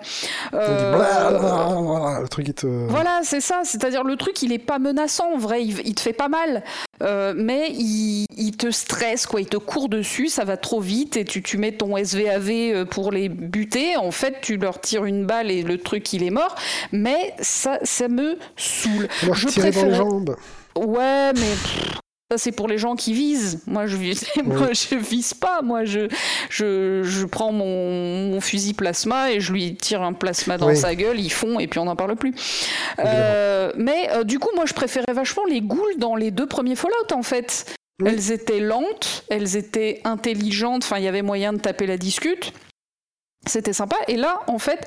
T'as euh, t'as des ghouls intelligentes, certes, dans les villes, et du coup, elles sont sympas, et elles me font pas peur du tout. Mais Mhm. t'as les ghouls monstrueuses qui, euh, qui grouillent et qui te sautent dessus. Et du coup, ça me saoule. Donc voilà, moi je, moi, je serais preneuse d'un mode euh, dans les derniers Fallout qui euh, transforme les ghouls, euh, ces ghouls-là dans les ghouls anciennes. Tu vois, qui, qui Mhm. allaient lentement, tels des fucking zombies. Euh, qui vont lentement quoi. Bon, enfin je sais qu'il y a des zombies qui vont vite et tout, mais, mais moi j'aime pas ça. Voilà. C'est pas des je- zombies, c'est des infectés. je, je- je trouve que c'est pas bien quand les ghouls elles vont vite et je suis sûre qu'au fond de vous vous, vous n'en pensez pas moins. Non mais Non, sinon, je je sais pas. toi. En termes de monstres fétiches, en vrai, moi mes monstres fétiches, c'est les monstres mignons qu'il y a dans Dragon Quest, tu vois. Enfin, Oui, oui, c'est peut-être les monstres gentils, tu vois. voilà, euh, les monstres gentils. Casimir, c'est un Euh, monstre gentil. Ouais, non mais j'ai jamais regardé Casimir. T'as regardé Moi non Casimir plus. toi? Ben, bien sûr que non. C'est Bah comme voilà. le manège enchanté. Ça, c'est des trucs. euh, Alors j'ai C'est un peu comme casser regardé la le manège nénette. enchanté. En c'est dans le vrai, même paquet. en vrai, j'ai un peu regardé le manège enchanté, mais jamais ouais, Casimir. mais fut la huppe. euh, non, c'était. Moi, j'ai regardé Barbe à Papa. Les ébulons, là, ça m'a gonflé très vite. il paraît que j'ai regardé Barba Papa quand j'étais très petite, mais je n'en ai aucun souvenir. Alors que Zébulon, j'en ai des souvenirs relativement précis. Non, ce chien avec l'accent anglais. euh, Ouais. Moi, je trouvais bon. ça cool, l'accent anglais. Ouais, non. Il avait un ressort et tout. Attends, c'était trop bien. Mais je sais qu'il avait fait un sort, mais euh, tu m'avais dit qu'il n'y avait pas de jeu vidéo qui t'avait euh, effrayé. Mais du coup, est-ce qu'il y a, des f- il y a un film euh, qui t'a le fait le plus flipper? Là, récemment, tu transitionnes euh, euh, tel un transistor. Tel un mec qui passe à la question 4. C'est ça. Eh ben, franchement, Balèze Baby, euh, j'ai envie de te féliciter pour cette transition exceptionnelle. Euh, donc, encore une fois, comme je le disais tout à l'heure, des films qui m'ont fait flipper, en fait, je m'y expose très Série, peu. hein.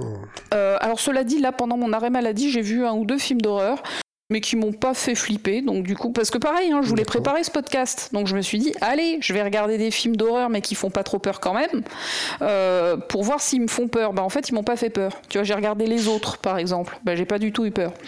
Euh, Et du coup, un peu échec. Tu vois, je voulais regarder L'Exorciste parce que tout le monde dit L'Exorciste, euh, c'est le meilleur film. L'exorciste, ça t'a pas fait flipper?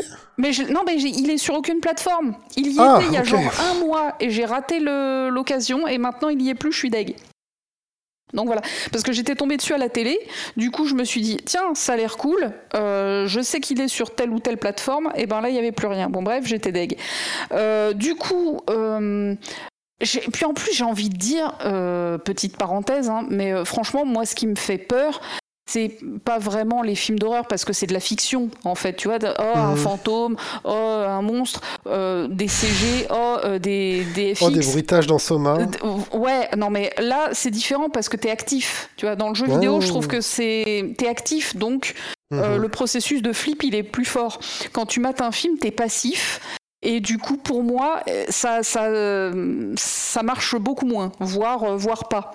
Ok. Euh, et, et- et surtout, euh, l'horreur qui repose en fait sur des créatures ou sur des trucs euh, fictifs. Tu vois, bah, vu que j'y crois pas, vu que je Mhm. crois pas aux fantômes, aux monstres, aux maisons hantées et compagnie, bah, du coup, ça ne me fait pas peur.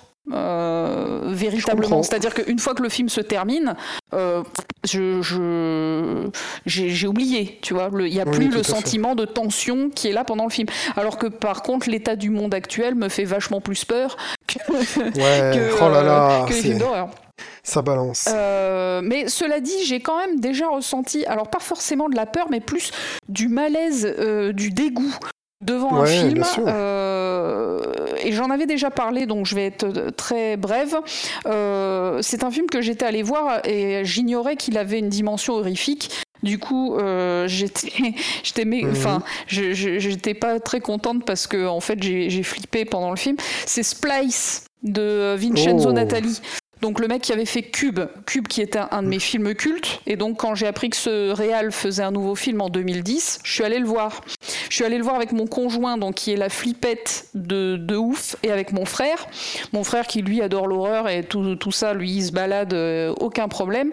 Mais, euh, mais moi, du coup, j'étais vraiment mal à l'aise devant ce film. Alors c'est un film qui n'est pas euh, très très connu, donc très rapidement je le pitch.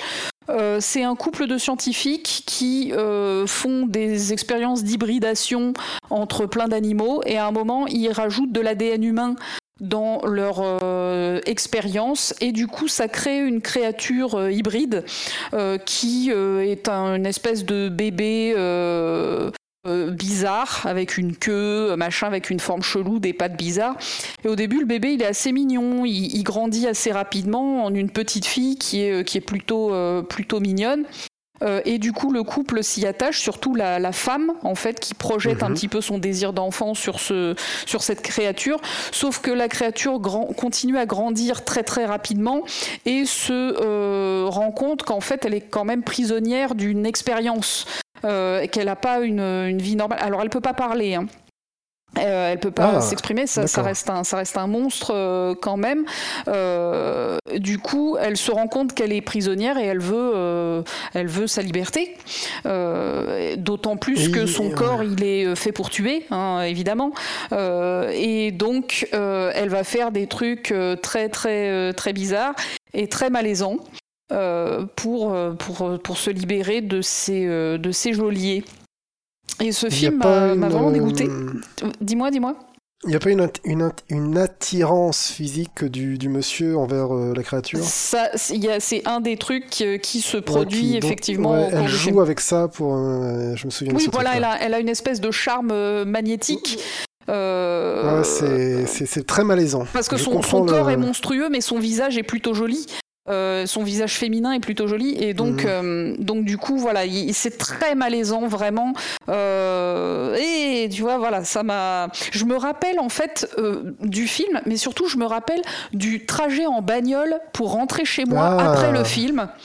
Et où là, en fait, ben, c'est peut-être une des seules fois où après un film d'horreur, ça a continué après tu vois. Très très bien, ouais. Ou, dans le trajet en bagnole, je me disais putain, je suis pas bien. Et en plus, j'étais pas bien aussi pour mon conjoint, dont je savais qu'il détestait l'horreur, et je me disais merde, qu'est-ce que je viens de lui euh, de, lui faire subir. Et ça faisait pas longtemps qu'on était ensemble à ce moment-là, tu vois, ça devait faire un an.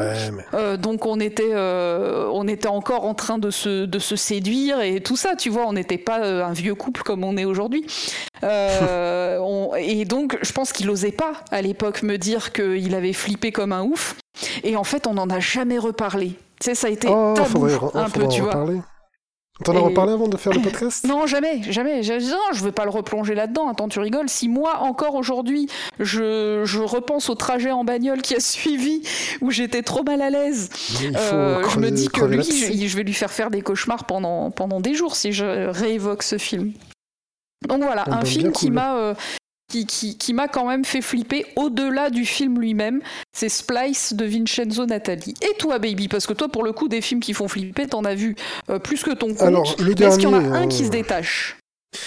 C'est le dernier que j'ai vu j'ai pris, j'ai pris ça chronologiquement, le dernier que j'ai vu, plutôt que euh, le film qui m'a fait le plus flipper. Alors j'étais peut-être gamin et c'était un film d'horreur, je m'en souviens pas très bien. depuis, ça va être Héréditaire 2018, je oui, dont tu as parlé, euh, lors d'un précédent épisode. Ouais, je crois. Hein. Du coup, je vais pas m'étendre dessus à bord. Euh, par Harry Aster. Et donc, euh, une famille, la grand-mère, elle meurt, et suite à... Donc, il y a le papa, la maman, le, la petite sœur et le frère, le grand frère. Et donc, suite à la mort de la grand-mère qui est la la, mère de la mère, voilà, la grand-mère maternelle, euh, va, vont se passer tout un tas de trucs dans cette maison, autour de cette famille, euh, qui va les faire plonger dans l'horreur de plus en plus, de plus en plus, jusqu'à un paroxysme complètement fantastique. Il y a un point euh, qui, il y a un point de rupture dans le film où tu dis ah ouais, ah ouais, ça part par là. Ok. Et à partir de ce point de rupture, c'est une descente dans l'horreur qui est fantastique.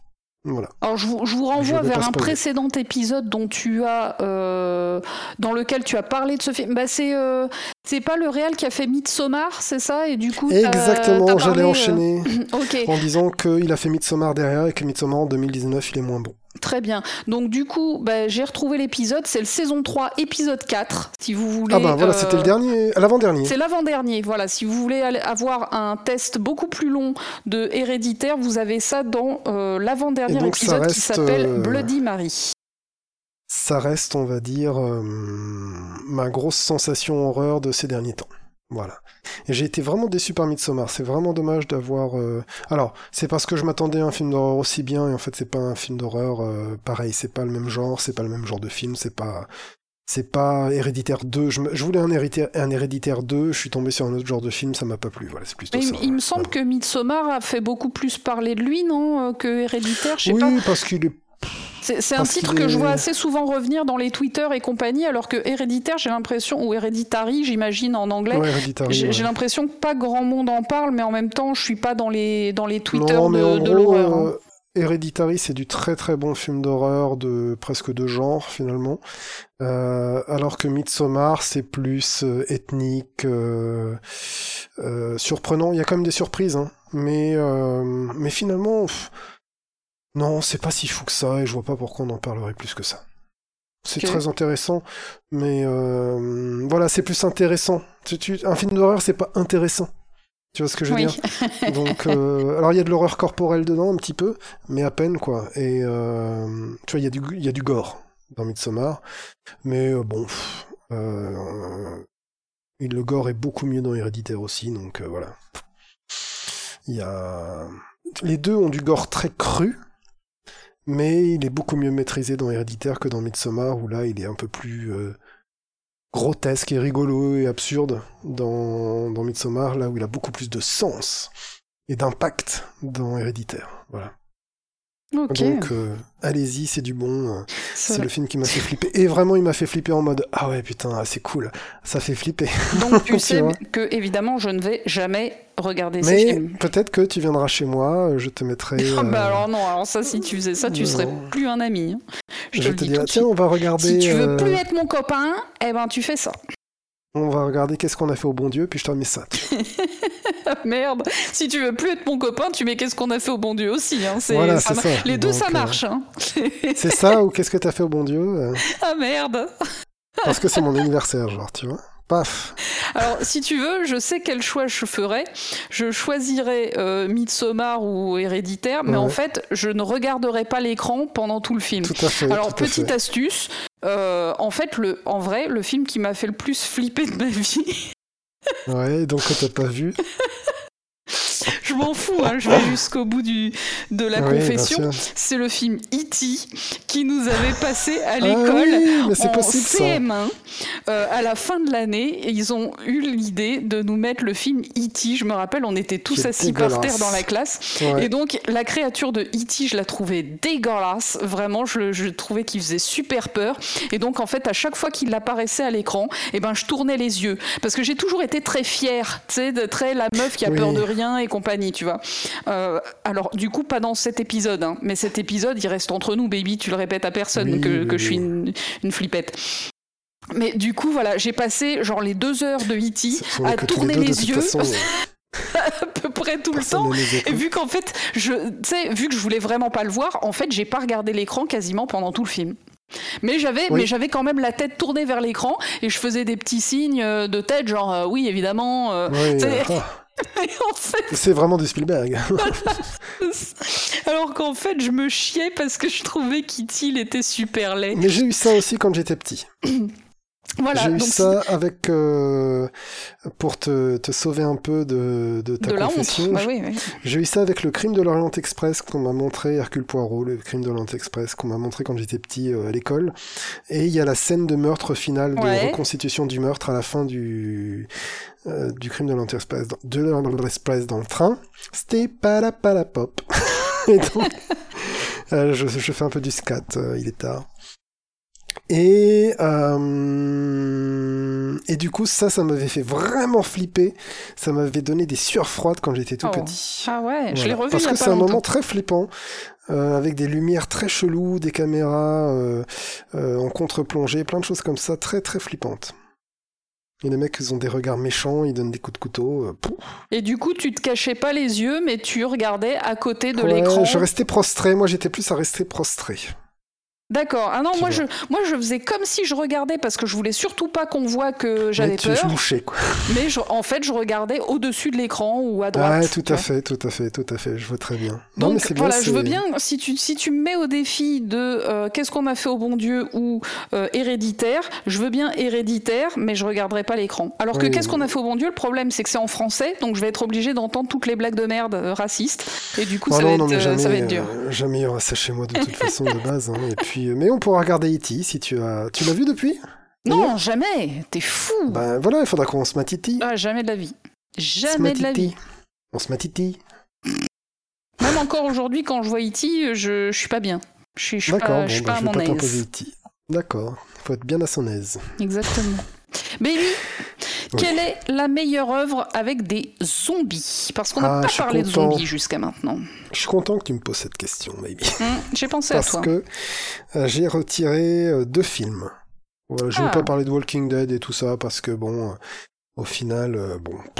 Mais euh, le premier, c'est George Romero.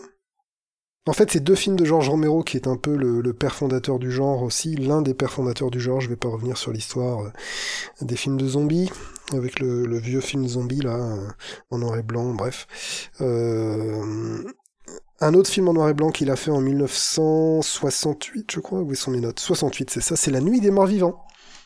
Oui, Donc bon, c'est euh, un peu un dans mec la, fondation gens. Mais euh, c'est un héros noir qui se euh, qui fait de l'action quoi. Donc c'est vraiment un personnage principal noir en 1968 dans un film d'action, c'est le leader Ouais, et euh, et, euh, et donc t'as les méchants dehors, mais t'as aussi finalement des méchants dedans parce qu'il y a les réfugiés à l'intérieur de la baraque et euh, et il y a les pétages de plomb et ainsi de suite. Donc on retrouve déjà les thèmes de euh, quand il y a les méchants zombies dehors, il y a aussi les méchants humains qui réagissent à tout ça. Tu vois, genre Walking Dead. Ouais, euh, c'est pas The euh, Walking Dead qui a inventé ça, comme on a pu le lire partout sur. euh, Non, voilà. à l'époque, c'est- déjà, c'est déjà dans le premier vrai gros film de zombies, de horde de zombies, tu vois, voilà. Mm. De film de horde de zombies. Je pense, je pense que c'est le premier film de horde de zombies. Par contre, je vois pas d'exemple avant dans ma tête. Le thème du zombie a déjà été abordé, vaudou et tout ça, mais pas les hordes. Et là, c'est la maison assiégée, quoi. Donc euh, après ça, en 74, il a euh, et donc hein, c'est des zombies blancs euh, qui assaillent euh, un noir, machin. Bon, des mecs décérébrés blancs qui assaillent, qui assaillent un noir qui doit se défendre. Tu peux y voir plein de niveaux de lecture, mais il y en a qui sont assez simples et progressistes. hein. C'est c'est un peu le même message qu'après on aura chez Carpenter dans Assaut ou des choses comme ça. Bref, je vais pas revenir sur Carpenter tout de suite. Parce que j'ai déjà parlé de The Thing, 82, John Carpenter. Euh, et après, il a fait Zombie, de 1974, qui cette fois-ci sont des zombies dans un centre commercial. Et là, euh, c'est des gens qui doivent survivre un peu à la Dead Rising, là, dont on parlait. Ouais. C'est ce qui a inspiré complètement Dead Rising. C'est des mecs qui survivent dans un centre commercial contre des zombies qui enva- envahissent le centre commercial et qui ont en fait des réflexes de mecs qui font leurs courses. Il y en a avec des caddies, il y en a qui font encore des trucs à la con par réflexe parce qu'ils sont dans un centre commercial. D'accord. Et après, t'as tout un tas de délires avec ce qu'ils vont faire. Tu sais, c'est un- une ère de jeu finalement. Quand tu fais un film dans un centre commercial, voilà, c'est t'as tout un tas de, de petits délires. Et, euh, et donc Zombie 1974, qui est assez cool. Assez cool, euh, très très bon film de zombies.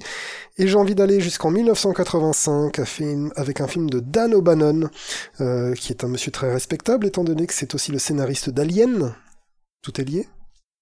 Dan O'Bannon, qui en 1985 réalise Le Retour des morts vivants, Return of the Living Dead, euh, qui est un film qui introduit plutôt l'humour zombie tu vois, avec des zombies un peu grotesques euh, qui parlent, et c'est là qu'on arrive avec le premier cliché du zombie qui fait cerveau, c'est le brains. Ça vient de là en fait, parce que les zombies, ils ont besoin de manger des cerveaux pour survivre, et donc ils sont à, l'affût de cerveaux, ils veulent des cerveaux, ils veulent des cerveaux. Et c'est ça, c'est fun, c'est assez fun. Euh, comme euh, tu vois, t'as T'as le zombie sur la table d'opération à moitié défoncé qui continue à parler. Euh, T'as plein de choses comme ça, t'as les mecs qui réagissent mal, euh, euh t'as du gros, le côté absurde, un peu con-con, voilà. Mais du coup, euh, le, film le plus récent dont tu parles, il a quand même 36 ans. Ouais, alors si tu veux un plus récent, en meilleur de zombies depuis, c'est Shaun of the Dead. Voilà, j'allais, j'allais arriver là parce que tu parlais de, d'humour zombie, du coup ça m'a fait penser à Shaun of the Dead. Le bout, le bout de l'humour zombie, c'est Shaun of the Dead, c'est, là c'est, c'est génial quoi. Bien sûr. Mais je voulais, je voulais rester dans, mon, dans mes pantoufles de vieux papy euh, et parler de choses que les gens connaissent moins. Les classiques. Voilà, et toi, baby, alors, c'est quoi pour toi la meilleure des zombies Bah écoute, toi, du coup, t'as parlé de films, moi je vais parler de séries télé. Mais oh. je ne vais pas parler de The Walking Dead. Je vais parler de. Ah oui, je sais, je sais de quoi tu vas parler. je vais parler. C'est bon, je voulais juste savoir. De, deux séries télé. La première, euh, c'est iZombie. On en a déjà un petit peu parlé lors d'un précédent épisode.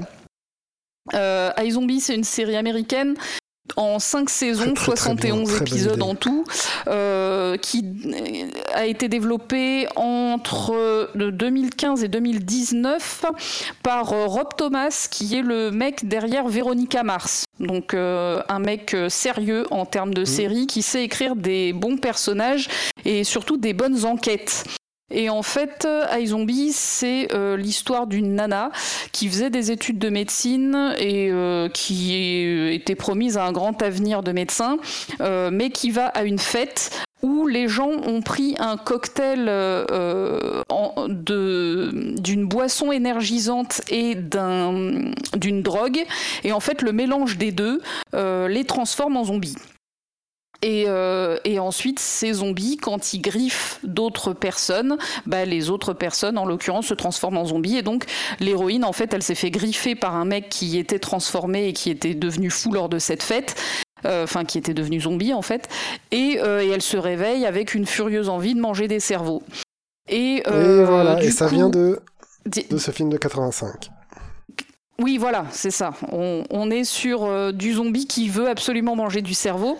Euh, mais qui est en pleine possession de son intelligence euh, tant qu'elle mange des cerveaux.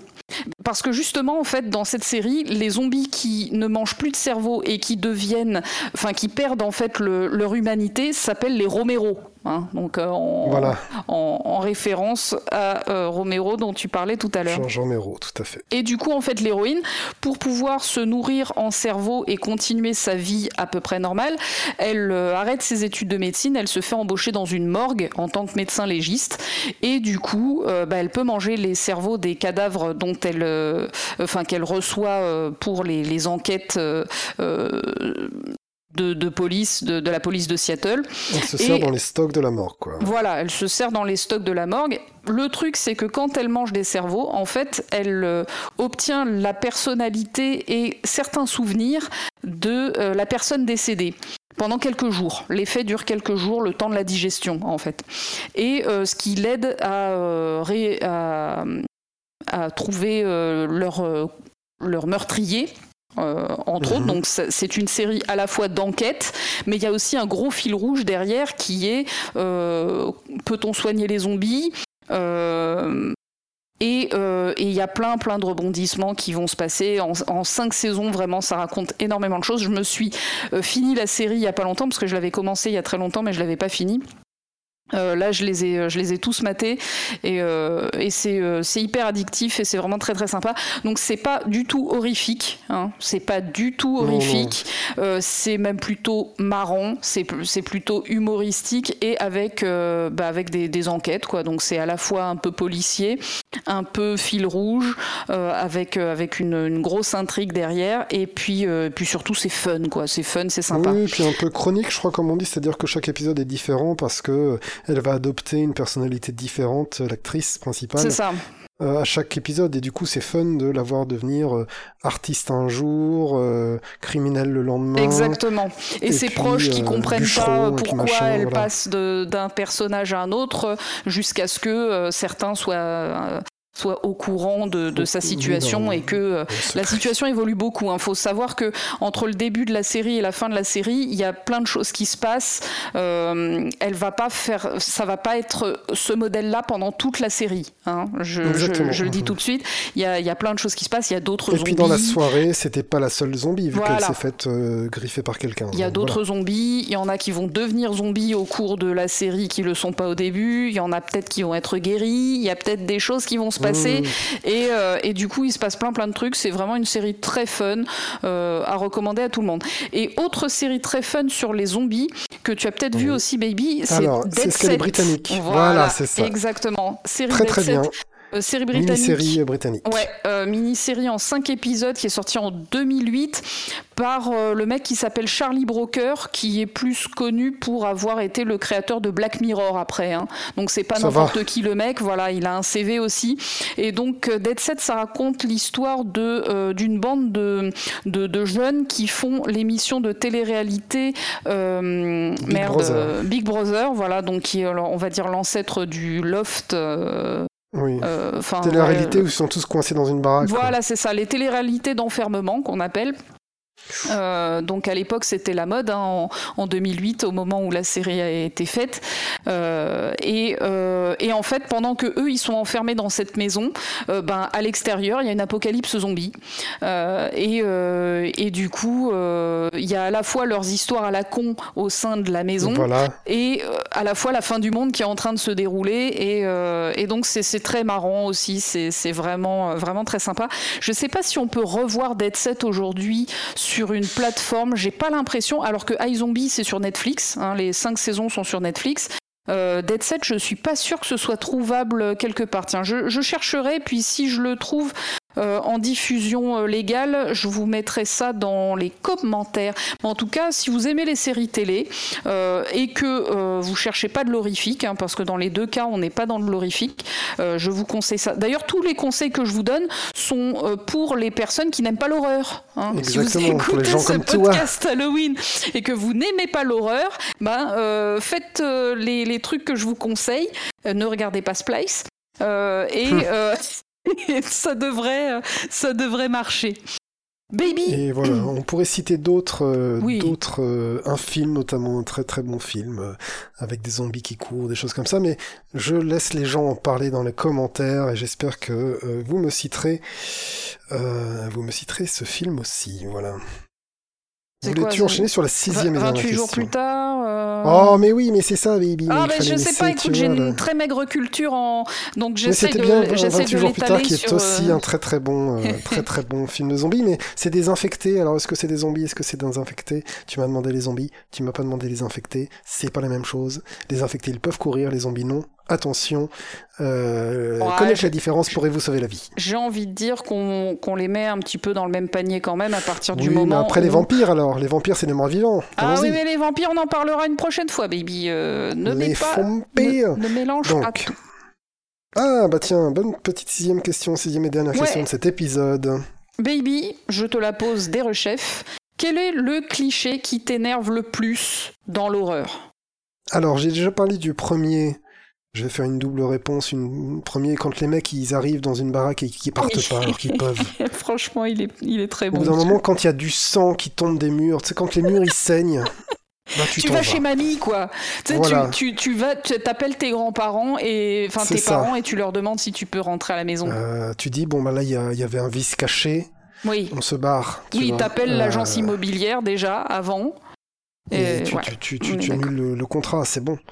Euh, donc voilà, là tu te barres. Donc ça c'est le premier truc qui m'énerve, euh, de se mettre dans des- de rester dans ces situations-là. Et il y a le fait que les gens se séparent, voilà, qui est un cliché. Euh, Ah, mais c'est ma réponse, baby. Ouais, mais alors je- comme je savais que c'était trop, je vais, je vais pas.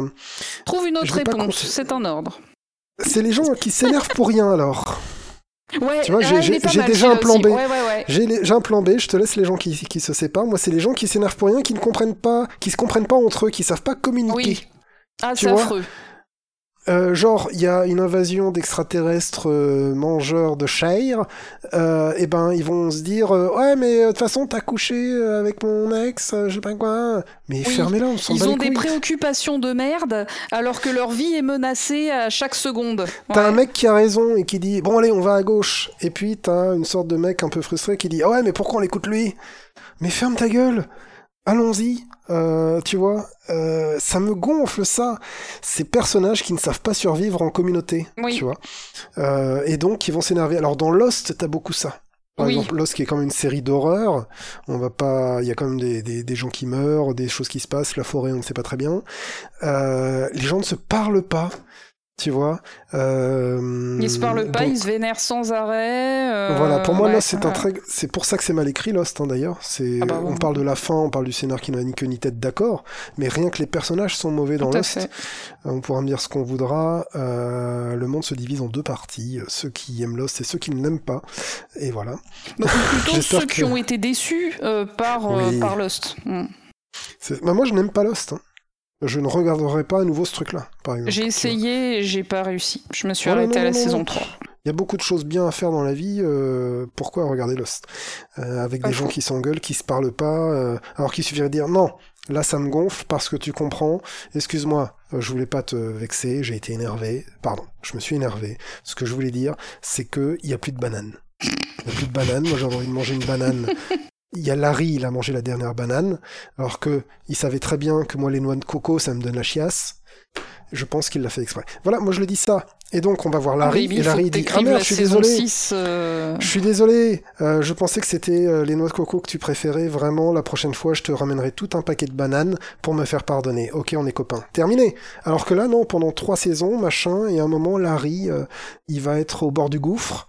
Et, euh, et l'autre, il va lui dire, tu te souviens des bananes? Et paf, il le jette dans le vide. Alors que s'ils avaient parlé, ben, ils auraient eu plus de chances de survivre. Voilà, C'est beau ce que tout tu dis. simplement. Et franchement, euh, super cliché. Euh, je, je le trouve très très bon. C'est je- Mm. la, co- la communication, la coopération qui est impossible. Alors je comprends que les gens pètent les plombs, mais, mais voilà. Voilà, voilà.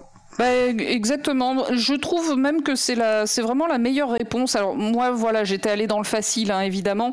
Euh, donc les gens qui se séparent tous pour euh, trouver le tueur ou pour euh, trouver Oui. la source du, du, du problème ou pour s'échapper. Enfin, les gens qui se séparent alors que on est quand même plus fort quand on est ensemble. Et j'en ai un dernier après, Voilà, ouais. on, on peut, on peut se couvrir les uns les autres quand on est ensemble. Non, non, là les gens se séparent et genre ils montent en haut de la tour ou en haut de la maison. Voilà, enfin, c'est à l'endroit où ils peuvent pas s'échapper. Allez voir au grenier pendant qu'on va à la cave. Voilà. Le, le cliché, quoi, de base. C'est c'est affreux, ça c'est insupportable. Mais en fait, euh, le- truc quand je réfléchissais à cette question, je me disais quand même, l'horreur c'est un genre. Alors l'horreur au cinéma surtout, hein, c'est un genre qui est Mhm. quand même énormément codifié avec Ah beaucoup oui, c'est beaucoup un- beaucoup de, euh, de de clichés en fait. hein. Euh, Énormément. Voilà, il y y Mais a- qui, qui sont aussi des choses sur lesquelles il faut savoir jouer. Dans... Alors, je vais parler d'un des meilleurs films de film, le meilleur film d'horreur de tous les temps, à mon avis, ou dans, dans le paquet du top 5, c'est La cabane dans les bois, qui est un film qui joue avec les codes, par exemple, tu vois. Euh, Héréditaire arrive à faire évoluer un petit peu les codes aussi.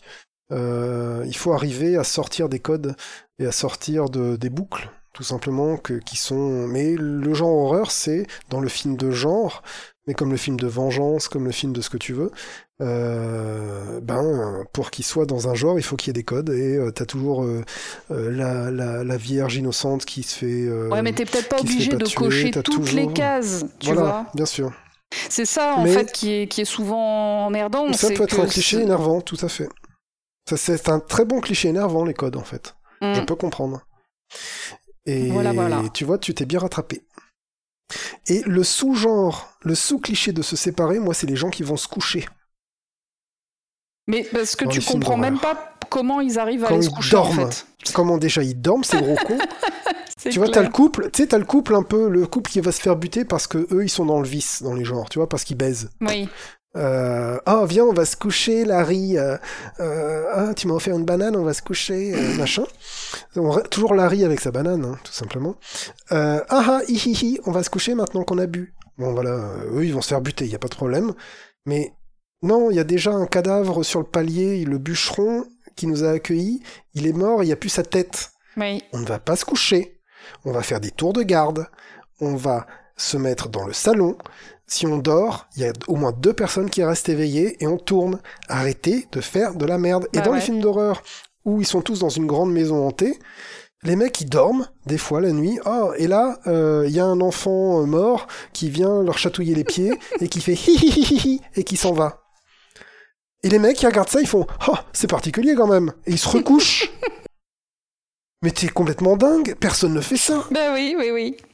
Et le lendemain, il se réveille et fait Oh, oh vous avez vu, hier, il y avait un gamin décapité qui m'a chatouillé. C'est bizarre quand même. Mais personne. Ça, ça me. Voilà. Ben, c'est Le- ça, je se- pense que à partir du moment où notre suspension d'incrédulité, elle marche plus du tout, Exactement. Euh, et où on trouve que les persos sont super cons et qui sont pas réalistes du tout, ben, je pense que c'est là Ça que le le film d'horreur ne marche pas en fait. Exactement. Et c'est là où, par exemple, l'héréditaire marche très bien, c'est là où la, la cabane dans les bois marche très bien. Euh, c'est des films où euh, tu crois à ce qui se passe. Et ben, je crois que c'est une, où- voilà. une très Et bonne. d'ailleurs, la cabane dans les bois, ça pourrait être un film d'horreur qu'on regarderait ensemble parce que c'est pas vraiment de l'horreur et que ça pourrait te plaire. tu pourrais toujours me dire on arrête au bout de 20 minutes, mais ce serait dommage et voilà. Voilà, baby, je pense qu'on a été euh, pas si mal. Ben, en tout cas, on a répondu avec euh, brio et surtout toi euh, aux questions, parce que moi je, je propose une alternative un peu, euh, Mais c'est bien, c'est bien. un peu un édulcorée, peu tu vois, soft, voilà.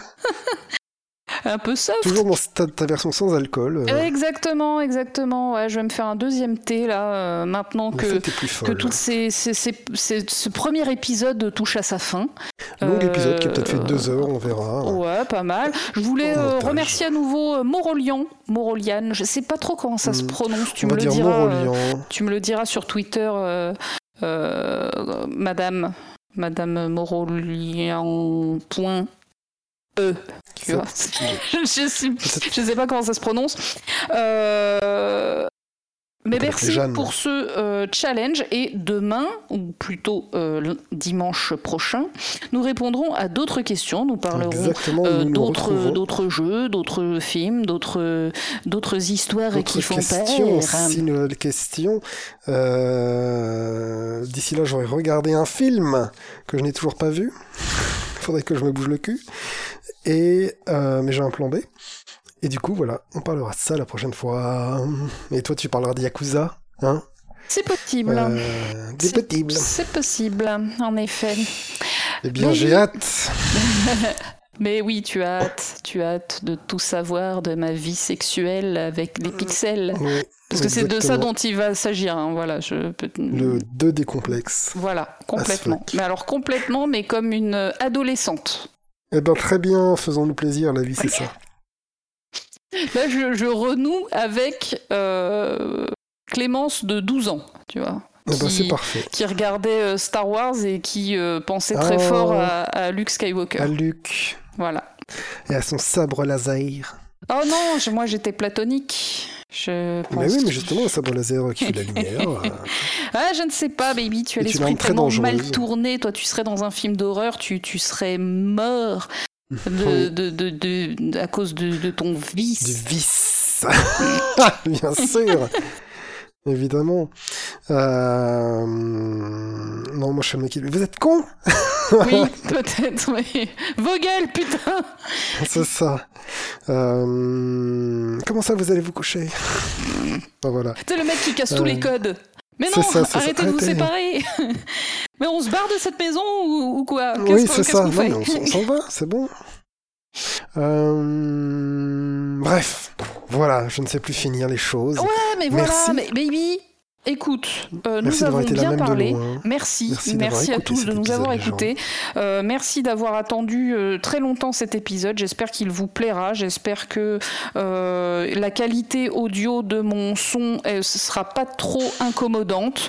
Et je vous donne rendez-vous très bientôt pour un deuxième épisode Halloween, donc qui n'aura pas une meilleure qualité sonore, mais surtout de futurs épisodes où euh, cette fois-ci nous serons euh, ensemble chez toi et où ça sera encore Exactement. plus sympa. Tout à fait. Eh Bien, baby, je te dis à demain aux gens de euh, qui écoutent. À la semaine Dream prochaine. Je leur dis à la semaine prochaine. Merci d'avoir regardé cet épisode Merci. de l'horreur euh, jusqu'au bout. Prenez soin de vous et à la prochaine. Salut. Salut. Salut.